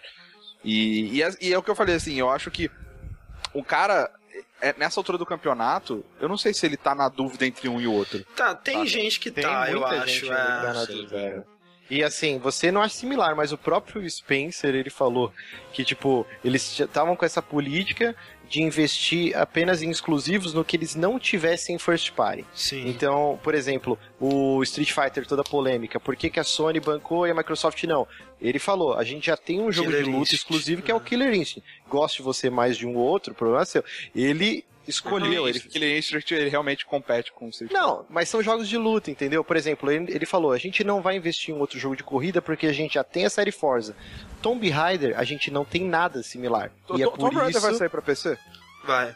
É, de- consequentemente, depois ele vai sair. É, uma, uma tempora, é um exclusivo temporário. Mas ele falou isso. Nós é, investimos na exclusividade de Tomb Raider porque nós não temos nenhum jogo nesse estilo. E com, e com certeza foi combater com o Uncharted. Sem dúvida. Isso é fato, cara. É, Mas sem vai sair pra PC, velho. Tipo, Mas, Mas mas, não, mas a gente tá falando. É, mas a gente tá falando de, de, de jogo é, exclusivo, né? Tipo assim, pra console. A gente tá falando pra console. Não, Acho que, tipo assim, o, o 4, lance. o, um ano é, o, que, o, o consumidor que a gente tá considerando aqui, Rick, é um consumidor que quer comprar um console. Sacou? Ele, quer, ele quer um console. Tá. E, e pro final do ano, pra jogar um joguinho no Natal na família dele, sei lá. E aí ele tá, caraca, Uncharted, jogo maneiro, né, cara? É. E, e aí não tem Uncharted, mas tem esse outro jogo aqui que é quase Uncharted e tá recebendo reviews fodásticos, assim. Aí eu cara, acho que pode ser que o cara mude de ideia e pegue um, um Xbox. não- né? Tô esperando essa merda, não vai sair, caralho, cadê? E, e, é um- e, é, você tem que pensar também que é um público que não acompanha a notícia. Ele talvez não saiba que vai sair é, no, no- no- né, na primavera. Ele ficou sabendo que ia sair no final do ano e não saiu. E agora? Vou esperar mais até saber, vai saber lá quando? Será que eles vão adiar de novo? Não sei. Vou comprar um console agora. Né? Acho que é, é, um- é, um, é, um, né, é, um, é um problema pra Sony, sim. Cara, é, é, tá, eu, eu entendo, mas eu ainda acho que quando sair vai ser aquela parada de tipo, porra, Não, quer saber? Acho que eu vou comprar um PlayStation 4 também. Não, eu, eu assim, eu acho, é, é, especialmente pelo que a gente viu nesse, nesse no vídeo de assim, gameplay, é, eu, eu, eu vejo que é, quando mudou, né, a, a, dire- a direção lá, né, mudou, colocaram Neil Druckmann e o Bruce Straley pro Uncharted 4, e é por isso, provavelmente, que eles estão tendo que é, mexer na data, né, eles mudaram muita coisa do jogo, né, você vê o, o- o que eles mostraram de gameplay nesse, nesse vídeo é muito interessante, cara. Se eles conseguirem fazer o que eles estão prometendo nesse vídeo, e lembrando que o que eles conseguiram, em relação à jogabilidade, o que eles mostraram no vídeo do The Last of Us, eles conseguiram cumprir no jogo, e era muito assustadoramente impressionante também no trailer, e eles fizeram isso no jogo. Isso vai ser muito foda. Vai ser, tipo assim, se o, se o Tomb Raider 2 for só uma evolução do que eles mostraram no 1, eu acho que o Uncharted 4 vai ser extremamente É porque eu tô superior. comparando, é porque assim, eu tô comparando o último jogo da Naughty Dog com, com esse Tomb Raider, que é o, tipo, Last of Us com isso, tipo, Aham. é, né? É, na parte de história não tem. Não, nem compara, né? Ah, Tô falando é, na parte pois de é. jogo mesmo. Sei lá, é assim, eu entendo o lado de vocês, eu acho que realmente, beleza, vai perder mais vendas outras. Mas vai perder muito mais vendas se o Uncharted sair e não, o cara tá bugado. Ih, velho, não tá tão maneiro. Ih, não sei o que. Sabe, esses polishes no final é o que faz a diferença. Eu, eu também acho. Acho que a longo prazo um jogo é, nível Naughty Dog, né? Vai ser mais Sim. benéfico ao longo prazo. Aham. É isso aí, Uncharted 4, tô na esperança, expectativa. E quem não tá mais na expectativa é a Maxis. Que é a Maxis. A Na Maxis. expectativa sim, André, de novos empregos. Novos empregos. Tá- Caralho, tão maldoso. A Maxis de. é, como é que era o nome do lugar? É, é uma Maxis específica. Emery, Emeryville. Emeryville, exatamente. Maxis Emeryville porque, na verdade, é assim, né? Tinha Maxis lá, Maxis de raiz, que fez é, Sin City, Sin City 2000, é, Sin Ant, Sin Golf, Sin Bunda, etc. E aí, quando a EA comprou, né, a Maxis, ela colocou esse pessoal clássico dentro desse estúdio chamado Maxis Emeryville que foi lá, que, é, que foi pra onde foi o Will Wright, ele foi fazer The Sims. Depois foram separando em outros estúdios, Max também, e, por exemplo, o, o The Sims virou o seu próprio estúdio, né? E hoje em dia, é, esse estúdio que desenvolveu The Sims 4 e tudo mais, ele tá ok, ele, ele não foi fechado nem nada, ele continuou, o pessoal do The Sims tá, tá bem. O que foi fechado foi a equipe que fez o Spore, o Darkspore, o Sin City, né, de 2013, que foi aquela grande decepção e tal. E esse estúdio tá sendo fechado, né, e não dá pra dizer que é uma grande surpresa, porque é um estúdio que realmente, se eu pegar os últimos três grandes lançamentos dele, foram tanto quanto decepcionantes. A pena. É, é importante dizer que ele, ele- a EA diz que vai realocar né, esses profissionais Uhum. dentro de diversos estúdios dela, né? O pessoal que não der, vai né? pra rua, né? É, o que der. Isso que é foda. Mas aí, Cities Skyline está aí, né, cara? Tipo, Exato. Mas ô, ô, o sucesso do Cities Skyline, ele mostra é, como que a Max pisou na bola, né, cara? O mercado tava sedento pra um jogo daquele tipo, né? Um jogo, uma sequência realmente do SimCity 4, do SimCity 3000 e tal. Que era você fazer uma cidade extremamente complexa, gigantesca, com aquela liberdade toda. E eles quiseram fazer, tipo assim, né? Obviamente, boa parte não foi culpa da Maxis, né? O lance do DRM, do Sempre Online, essa porra toda, é, né? Coisa da EA. E isso fudeu muito eles, mas assim, em questão de design mesmo, né? O lance das cidades minúsculas, dessas limitações todas, é, né? Broxou muita gente aí. se eu fosse um, se eu fosse um, um cara que fizesse roteiro pra comics, né, eu faria um webcomic onde a Maxis ela tenta fazer uma cesta de três pontos com o último Sin City, ela bate assim, tipo, no, sabe, na, na- no aro, assim, pão, muito feio, e aí vem o pessoal Cities Skyline e pega e enterra depois, tá ligado? Tipo. Exatamente. Achei que você ia O- falar. Ah, não, enfim, deixa. O Valorian Endymion, ele Aham. colocou aqui, ó, que ele leu uma notícia que um ex-funcionário da Maxis agora está fazendo design de prédios para o City Skylines. É porque o Cities Skyline tem toda essa coisa do workshop, né? Do, do- de mods e tal. Você pode comprar né, novos edifícios, novas, novas coisinhas, né? Novos mods mesmo pro seu jogo pelo workshop do Steam. É, e o jogo tá fazendo um sucesso absurdo, né? Ver um, um- como que o público desse tipo de jogo tava sedento por um jogo assim. É, então. mês que vem eu vou comprar. Só entrar dinheirinho. É, e fica- ficamos tristes aí pelo, pelo, pelo nome especificamente, né? Porque Sim. é um estúdio clássico, o estúdio do Will Wright, por mais que ele tenha abandonado o estúdio na época do Spore, assim que lançou o Spore, né? Mas triste, né? Um dos, é que nem quando fechou o. É, aquele estúdio- Red existe ainda. Lionhead existe, tá fazendo o Fable Legends aí. É, é que quando fechou aquele estúdio o do. Cara do Lemmings, como é que chama? Ps- É, Psygnosis, né? Fechou o estúdio e a gente, putz, né? Ninguém sabe o que, que essa merda tá fazendo hoje em dia, mas putz, que, que triste, né? Um, um dos nomes clássicos aí dos jogos de PC antigos e tal. Então é, é- é triste por isso. E triste pelos funcionários, mas é um estúdio que tava decepcionando e pisou muito na bola no último lançamento, é uma pena. Yep. Move, move, move. É. E. Quem não pisou na bola? Não sei, cara. Eu não sei mais puxar. Puxa aí, Sushi. E empresa, André, que não vai demitir nenhum funcionário tão cedo, talvez, vai Ah. ser a Unreal.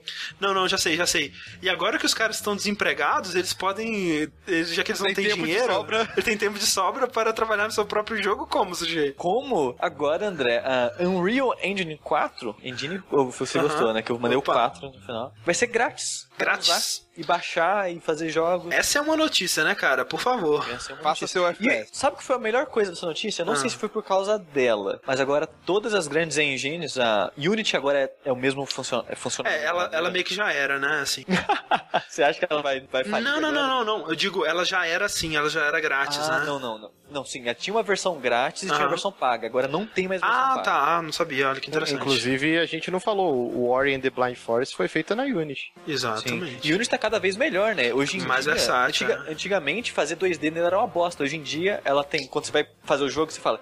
Ela pergunta, você quer o quê? 3D Aham. ou 2D? Você coloca 2D, ela muda, sabe? É, Algumas a- coisas da interface. A, a Unity, ela tá que nem a Unreal Engine, né, cara? A 3, porque no início você, tipo, ah, esse jogo é um jogo da Unreal Engine, né? E foi cada vez ficando mais versátil, a possibilidades e tal. E hoje em dia você realmente não conhece. Firewatch é Unity, né, porra? Cara, Unity, o Unity tá no Unity 5, eles, eles pularam do 3 pro 5 em dois anos, sabe? Então eles estão evoluindo bem rápido. E o lance é que agora Unreal Engine 4, né, ela vai ser grátis pra você baixar e fazer seu jogo, mas seu jogo ele lucra acho que mais de 3 mil dólares, se eu não me engano. Você começa a dar 5% de royalties pra, pra Olha aí, Unreal. inte- inteligente. Pra Epic, né? Sim, é inteligente e eu acho que talvez é, é bom no final das contas, sabe? Porque talvez você perca mais dinheiro, mas você tem oportunidades que você não teria, sabe? Uhum. Não, cara, tipo, olha só, por que que isso é inteligente? Você tá abrindo eh, vários indie, indies, indie developers, estudantes de game Sim, design, Sim. todos eles vão começar a usar a sua ferramenta, vão começar a se acostumar com o teu produto, e quando eles tiverem, eles forem, é, é, tiverem sucesso na carreira o suficiente pra fazer alguma diferença no teu ponteiro de dinheiro, você ganha teus royalties. Isso. Tipo, é muito inteligente isso, cara. Você- Eles vão fazer isso E- sempre, né?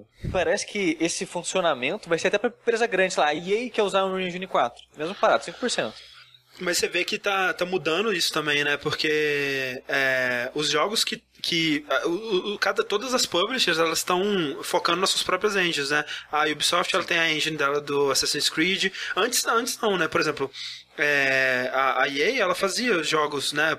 O, of- é, Battlefield, sei lá. O Bad Company, não sei. Mas enfim, eu sei que ela tinha alguns jogos na, na Unreal e tal.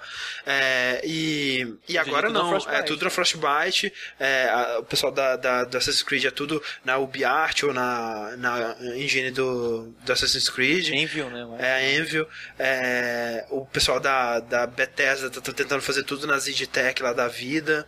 É, e só, É, por tá- exemplo, a, a Warner, por exemplo, que ainda tá fazendo Batman na Unreal, mas não sei é, pra onde que isso vai. Exato. É, só esses A, a Warner não vai fazer uma engine melhores. dela, velho. Não sei, é, pro- provavelmente não. Acho que não. Não, mas sim, hoje em dia as engines estão dando o, fo- o foco pro público dela, né? Que, que são os indies. Pois é, exatamente. Então, que, que é sim, muito interessante. parece- E, e, e, né, imagina, se eu, se eu fosse um, um, um rapaz mais jovem, com mais um futuro mais brilhante pela frente, Mais Eu- tempo livre. mais tempo livre, eu provavelmente ficaria animadaço em tentar fazer Não, alguma quando, coisa aprender. quando eu ouvi essa notícia, eu fiquei, caralho, tipo, deu aquele pique de novo, será que eu tento de novo fazer alguma coisa? É, dá Não, não vontade. fiz. Mas deu, deu, deu dá vontade, ânimo, né? Se eu, se eu soubesse fazer uma linha de código pra, sei lá, um botão pra fechar uma, uma tela, eu, eu- eu já ficaria feliz. cara.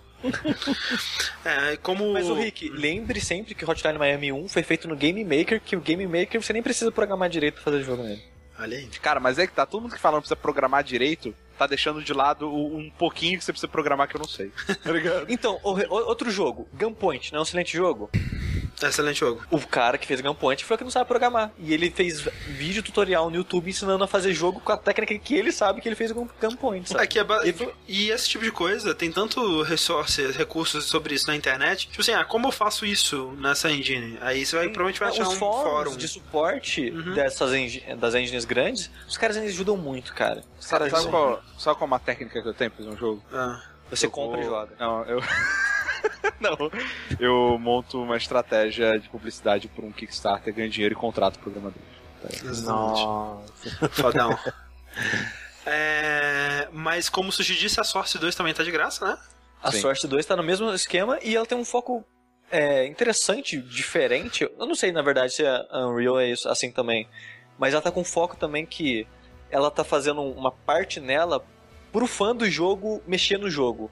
Que nem é no Dota você faz. É no, no Team Fortress você faz chapéu, coisa do tipo. Eles estão dando um espacinho na engine ali com foco nisso, em quem quer Uhum. modificar e criar coisas em cima dos jogos, aham. É, Você é ganha bem muito dinheiro interessante. com isso. Não né? necessariamente criar um novo jogo. É que nem o que eles fizeram com o, o- aquele Valve Filmmaker também. Sim.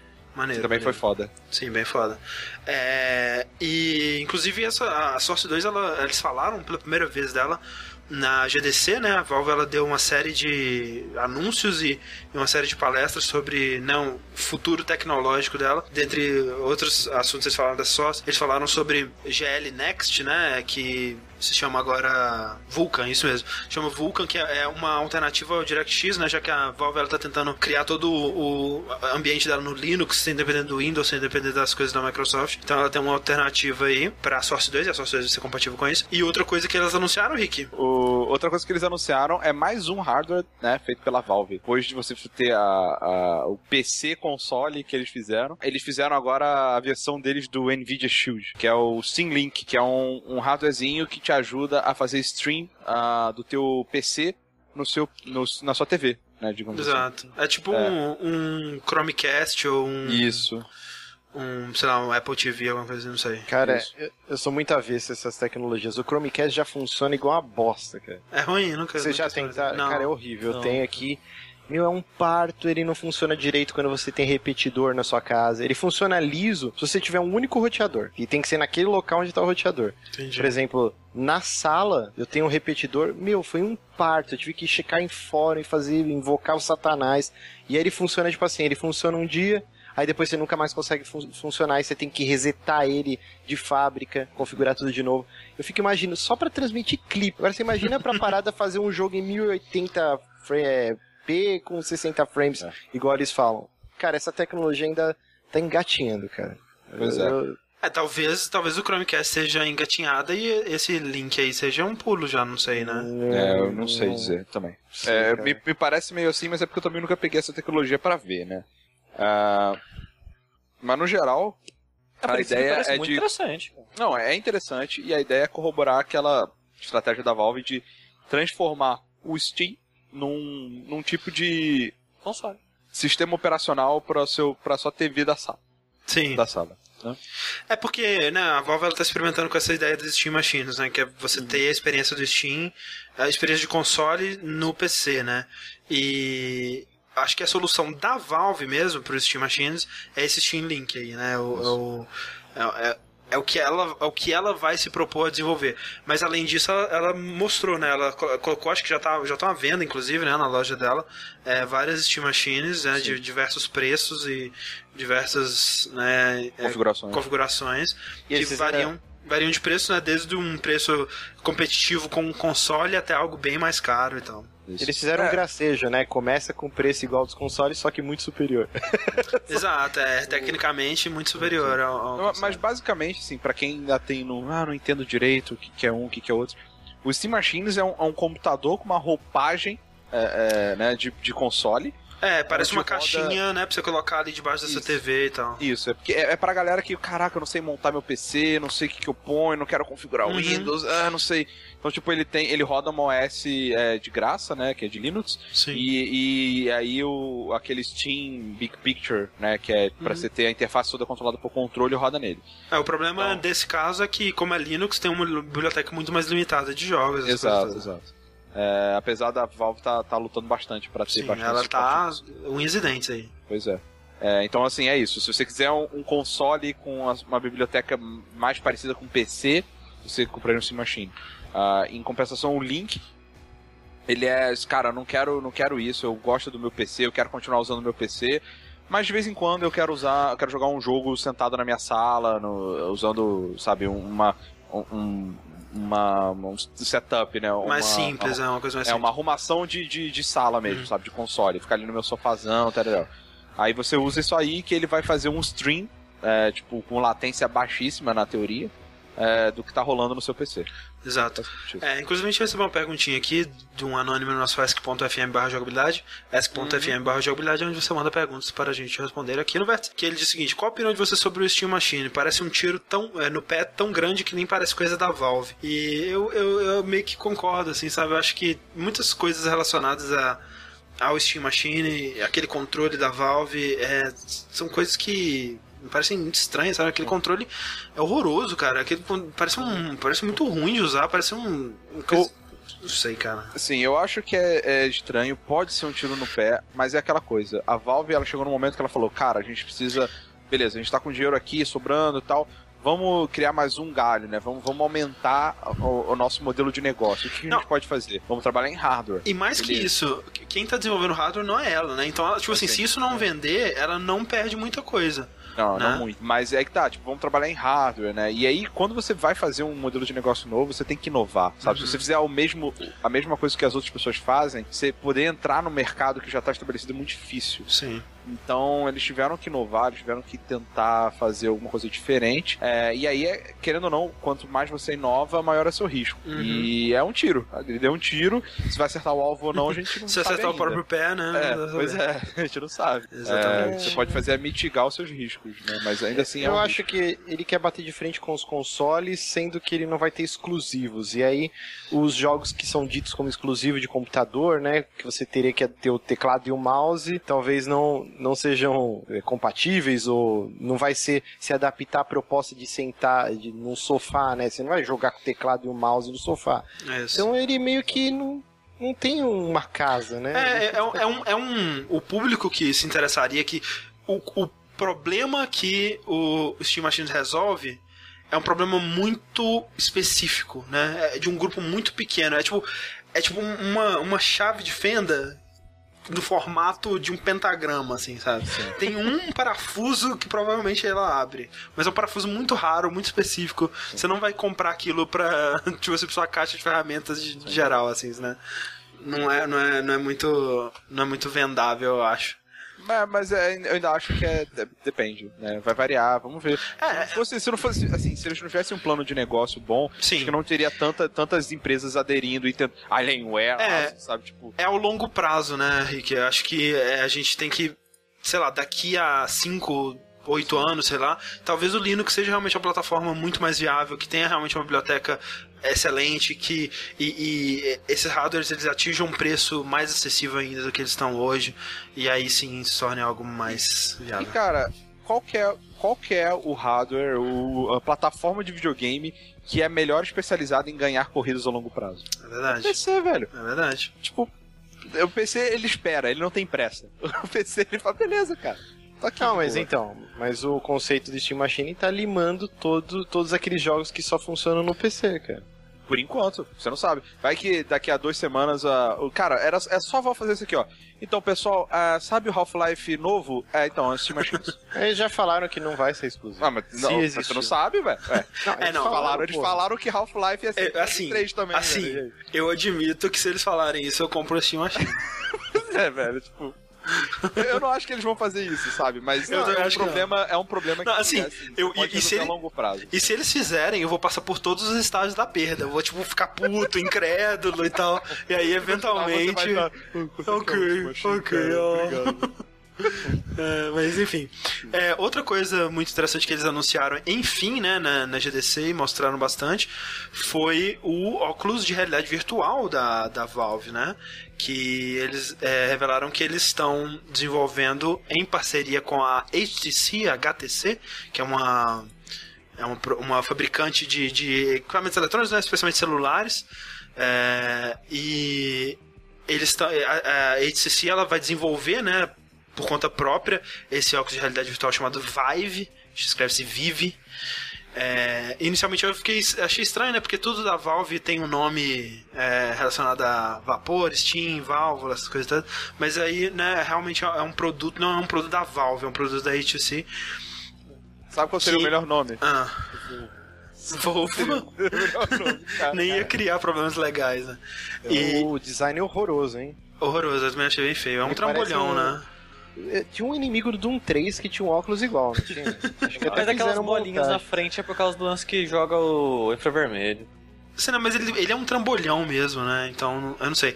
Mas é. O, o Vive, ele. ele está sendo desenvolvido, é produzido pela HTC com essa tecnologia que a Valve tem é, trabalhado há bastante tempo. E o diferencial dele é. Ele tem uma, uma resolução bem alta, né? Duas telas. É, com resolução superior ao Full HD, é, né, uma taxa de, de refresh bem alta, essa coisa toda. Mas o grande diferencial dele é o a sensor barra, né, a barra de sensora do, do Wii que ele tem ali, como disseram no, no chat aqui agora, que é basicamente isso, porque ele tem essa possibilidade de você andar, né, no, no, num espaço físico, e ele tem dois controles que vêm junto com ele, que você usa um em cada mão e tem aquela coisa toda do feedback háptico, ou não sei como é que.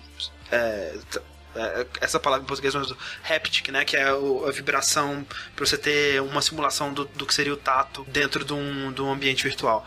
Eu fico assustado quando o cara que vai demonstrar o equipamento a primeira vez na conferência tá com um terçol gigante na cara. Você fala, meu, o que aconteceu? O que aconteceu? É. Então, assim, a, a, o grande lance do, do Vive, ele tenta resolver um dos problemas da realidade virtual, que é aquele seu deslocamento em relação ao seu avatar dentro do mundo. Porque você tá mexendo a cabeça, né? Você tá fazendo o que o cara faz ali, mas quando você vai controlar a mão, você ainda tá usando um controle, né? Então eles tentam resolver esse problema com. É, com os dois controles dele, um que se segura um em cada mão, e aí, tipo assim, você vai se estender a, a é, você estende a mão para pegar um copo, por exemplo, no cenário, e aí você realmente estende a mão, e aí você aperta o botão no controle, e aí você tem um feedback da, do toque do vidro na sua mão, né? Que uma, uma assim na sua mão, assim. Então, então esse é o grande diferencial desse, desse óculos de realidade virtual. O que, que vocês acham do, do, dessa, dessa parada? Vocês acham que tem futuro? Eu, eu já disse o que eu, que, eu, que eu acho sobre isso, né? Que é, não, não vai ser dessa vez, né? É, acho que okay. esses, esses, todos esses é, equipamentos de realidade virtual que estão competindo aí, eles vão ser maneiros, eles vão ter o seu, o seu sucesso. Eu acho que é um trambolho muito grande, que é uma coisa muito desconfortável, vai ser muito caro, não vai ter, não vai atingir o, o grande público e não vai ser um sucesso comercial. Eu acho que o que rola a descrença com os VRs até agora é porque eles estão focando bastante na tecnologia em si e não e no software. É, não tem, então, né? por exemplo, nenhuma coisa que você fala assim, putz, é isso eu preciso jogar, né? É, então, por exemplo, o controle do Nintendo 64, que é um W invertido, uma aberração bizarra. Cara, é o melhor Se controle que durante isso, muitos anos, muito tempo ficassem mostrando esse controle, ele tem o D-pad, mas agora ele tem o analógico e tem um gatilho. Você fala, meu Deus, eu não tenho três mãos, esse controle é horroroso e tal. Mas, se eu chego para você e mostro Mario 64, e aí explode sua cabeça, tá vendo esse jogo incrível? Você só vai conseguir jogar ele com Ou... esse controle aqui. Então falta isso pro Sim, VR. Sim, o que aconteceu com o Wii também, né? Tipo, ah, esse controle Sim. aqui e tudo mais. Olha o esportes, é perfeito para isso. Você e... só pode jogar assim, né? E o que rolou é que eu tava vendo uma entrevista com o Martins Liva lá da IGN e na GDC parece que teve uma apresentação do cara que criou o Adrift, né? Que é aquele jogo totalmente baseado no gravidade, né? Uhum. Que você é um, acho que é uma mulher até a protagonista, uma astronauta que ela tá presa numa base, tal, tal, tal. E eles fizeram essa demonstração com, eu não sei se foi com o Oculus ou com o Morpheus da Sony. Hum. E ele falou que, cara, foi a experiência mais incrível que ele teve com videogames na vida. E é um negócio que não dá nem para descrever, assim. Você se emociona, é um negócio bizarro é transcendental, assim. Não, eu tenho então certeza então... que é. E é, é, muito foda. Assim, todo mundo que eu conheço, né, pessoas convertidas e tudo mais, é, tipo, caraca, realmente, eu, passei a acreditar e é outro mundo e tudo mais. O lance, é, tipo assim, eu não duvido da realidade virtual. Eu acho que a realidade virtual é fantástica, ela tem um potencial incrível e, e um dia a gente vai chegar lá. Eu não acho que vai ser dessa vez. Esse é o, é o, lance. Eu acho que esse, esses hardwares que estão sendo é, vendidos pra gente, por exemplo, o Vive, ele vai chegar no mercado no final de 2015 já. O, o, o Morpheus da Sony, eles também deram uma data, né, Márcio? Então, eles não, não deram uma data específica, mas falaram que tá bem próximo. Tá bem né, próximo, de, né? De vir pro consumidor o produto final, né? Até é, eles brincaram. também, não era? Então, eles então, não, não falaram uma data específica, mas eles falaram, ah, um ano atrás a gente mostrou, a gente nem sabia se a gente queria investir nisso mesmo, era apenas um protótipo. Uhum. E agora a gente vê ele bem próximo de um lançamento para os consumidores. Então é algo que, que vai se concretizar em breve. Sim, sim. É, é o que eu. É, e é isso que eu acho que, tipo, é, por exemplo, você deu o exemplo lá do controle do 64, controle do Wii, etc. Isso, né, você comprava o console e vinha, né? E era um preço muito acessível, né? E esses, esses VRs, eles vão ser caríssimos, né, cara? Eles não vão ser. É, vai ser, tipo, um público muito pequeno. Então, Tela assim. de OLED. Exato. É coisa que encarece o produto. Né? E essa, esse público pequeno que usar, ele vai curtir e vai, né, vai ser maneiro e tudo mais. Mas ele, esses produtos não vão ter o sucesso de mercado que eles precisam ter para se tornar um, né, uma, essa revolução que eles que está sendo vendida pra gente já há alguns anos aí. Eu, eu acho que né, nenhum desses três, três, quatro, quatro contando com a da Microsoft, vai ser, vai ser essa revolução aí, por enquanto, pelo menos. Você não usou nenhum ainda, né, André? Não, eu queria muito para realmente ter essa experiência. Eu tenho certeza que é foda. É, na, na BGS teve, que é na de 2013, né? 2014 eu não fui. mas era tipo uma fila muito grande pra usar, e aí eu falei, ok. E, e a, e a. Como é que fala? É, conjuntivite, né? Essa coisa. É. Enfim, é isso aí, gente. Enfim. A gente encerra por aqui mais um vértice. É, a gente agradece a todos vocês. No vértice que vem, provavelmente vamos falar aí do Final Fantasy XV. O pessoal tá perguntando no chat. É, eu e o Sushi já estamos baixando.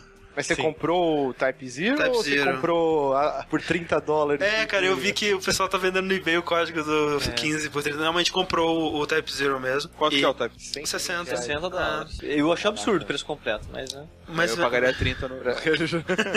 Pra jogar uma demo. Né, pra jogar uma demo, tipo assim, eu acho eu, eu me sentiria moralmente oposto a essa ideia. Sim. Não, eu Mas prefiro ver no Mas o jogo parece muito bom, o Type Zero, cara. Sim, parece bom, esse que é o lance. É, se ele parecesse uma merda, se eu não tivesse nenhum interesse nele, eu não teria comprado, então. Até o pessoal tá brincando, né? Que ele se junta a Tríplice com iHander e. Halo, Halo 3, Halo 3. Não, era, era, o- era o, o- um que veio com o demo do Halo 3, qual que era? Era o Crackdown. O Crackdown 2, acho. Crackdown, exatamente. Crackdown 1, na verdade. É Crackdown. dois, né? Enfim, gente, muito obrigado, Rick, Márcio, Sushi. Vamos todos erguer nossas mãos numa Genkidama de amor pelo Márcio. Ele tá passando por um momento muito, muito triste aí, muito, muita ausência de joguinhos na vida dele, mas em breve vai dar tudo certo, vai se tudo se normalizar e ele vai voltar a ser aquele garoto sorridente que todos Tomara. aprendemos a amar. Preciso de um console urgente. É, André, você trocou o nome da gente hoje e eu fiquei rindo no lugar do Márcio. Ah, entendi. Por isso aí o, o palhacinho para sobre sushi. Filho da puta. Maravilha, gente. Muito obrigado a todos vocês no chat também. E até a próxima. Até.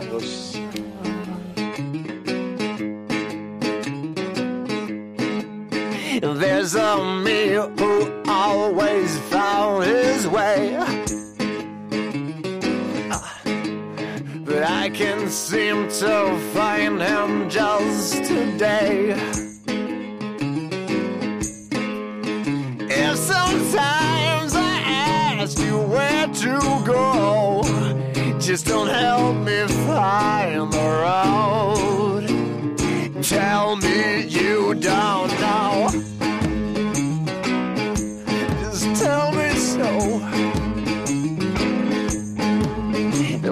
of me who always knew what's right.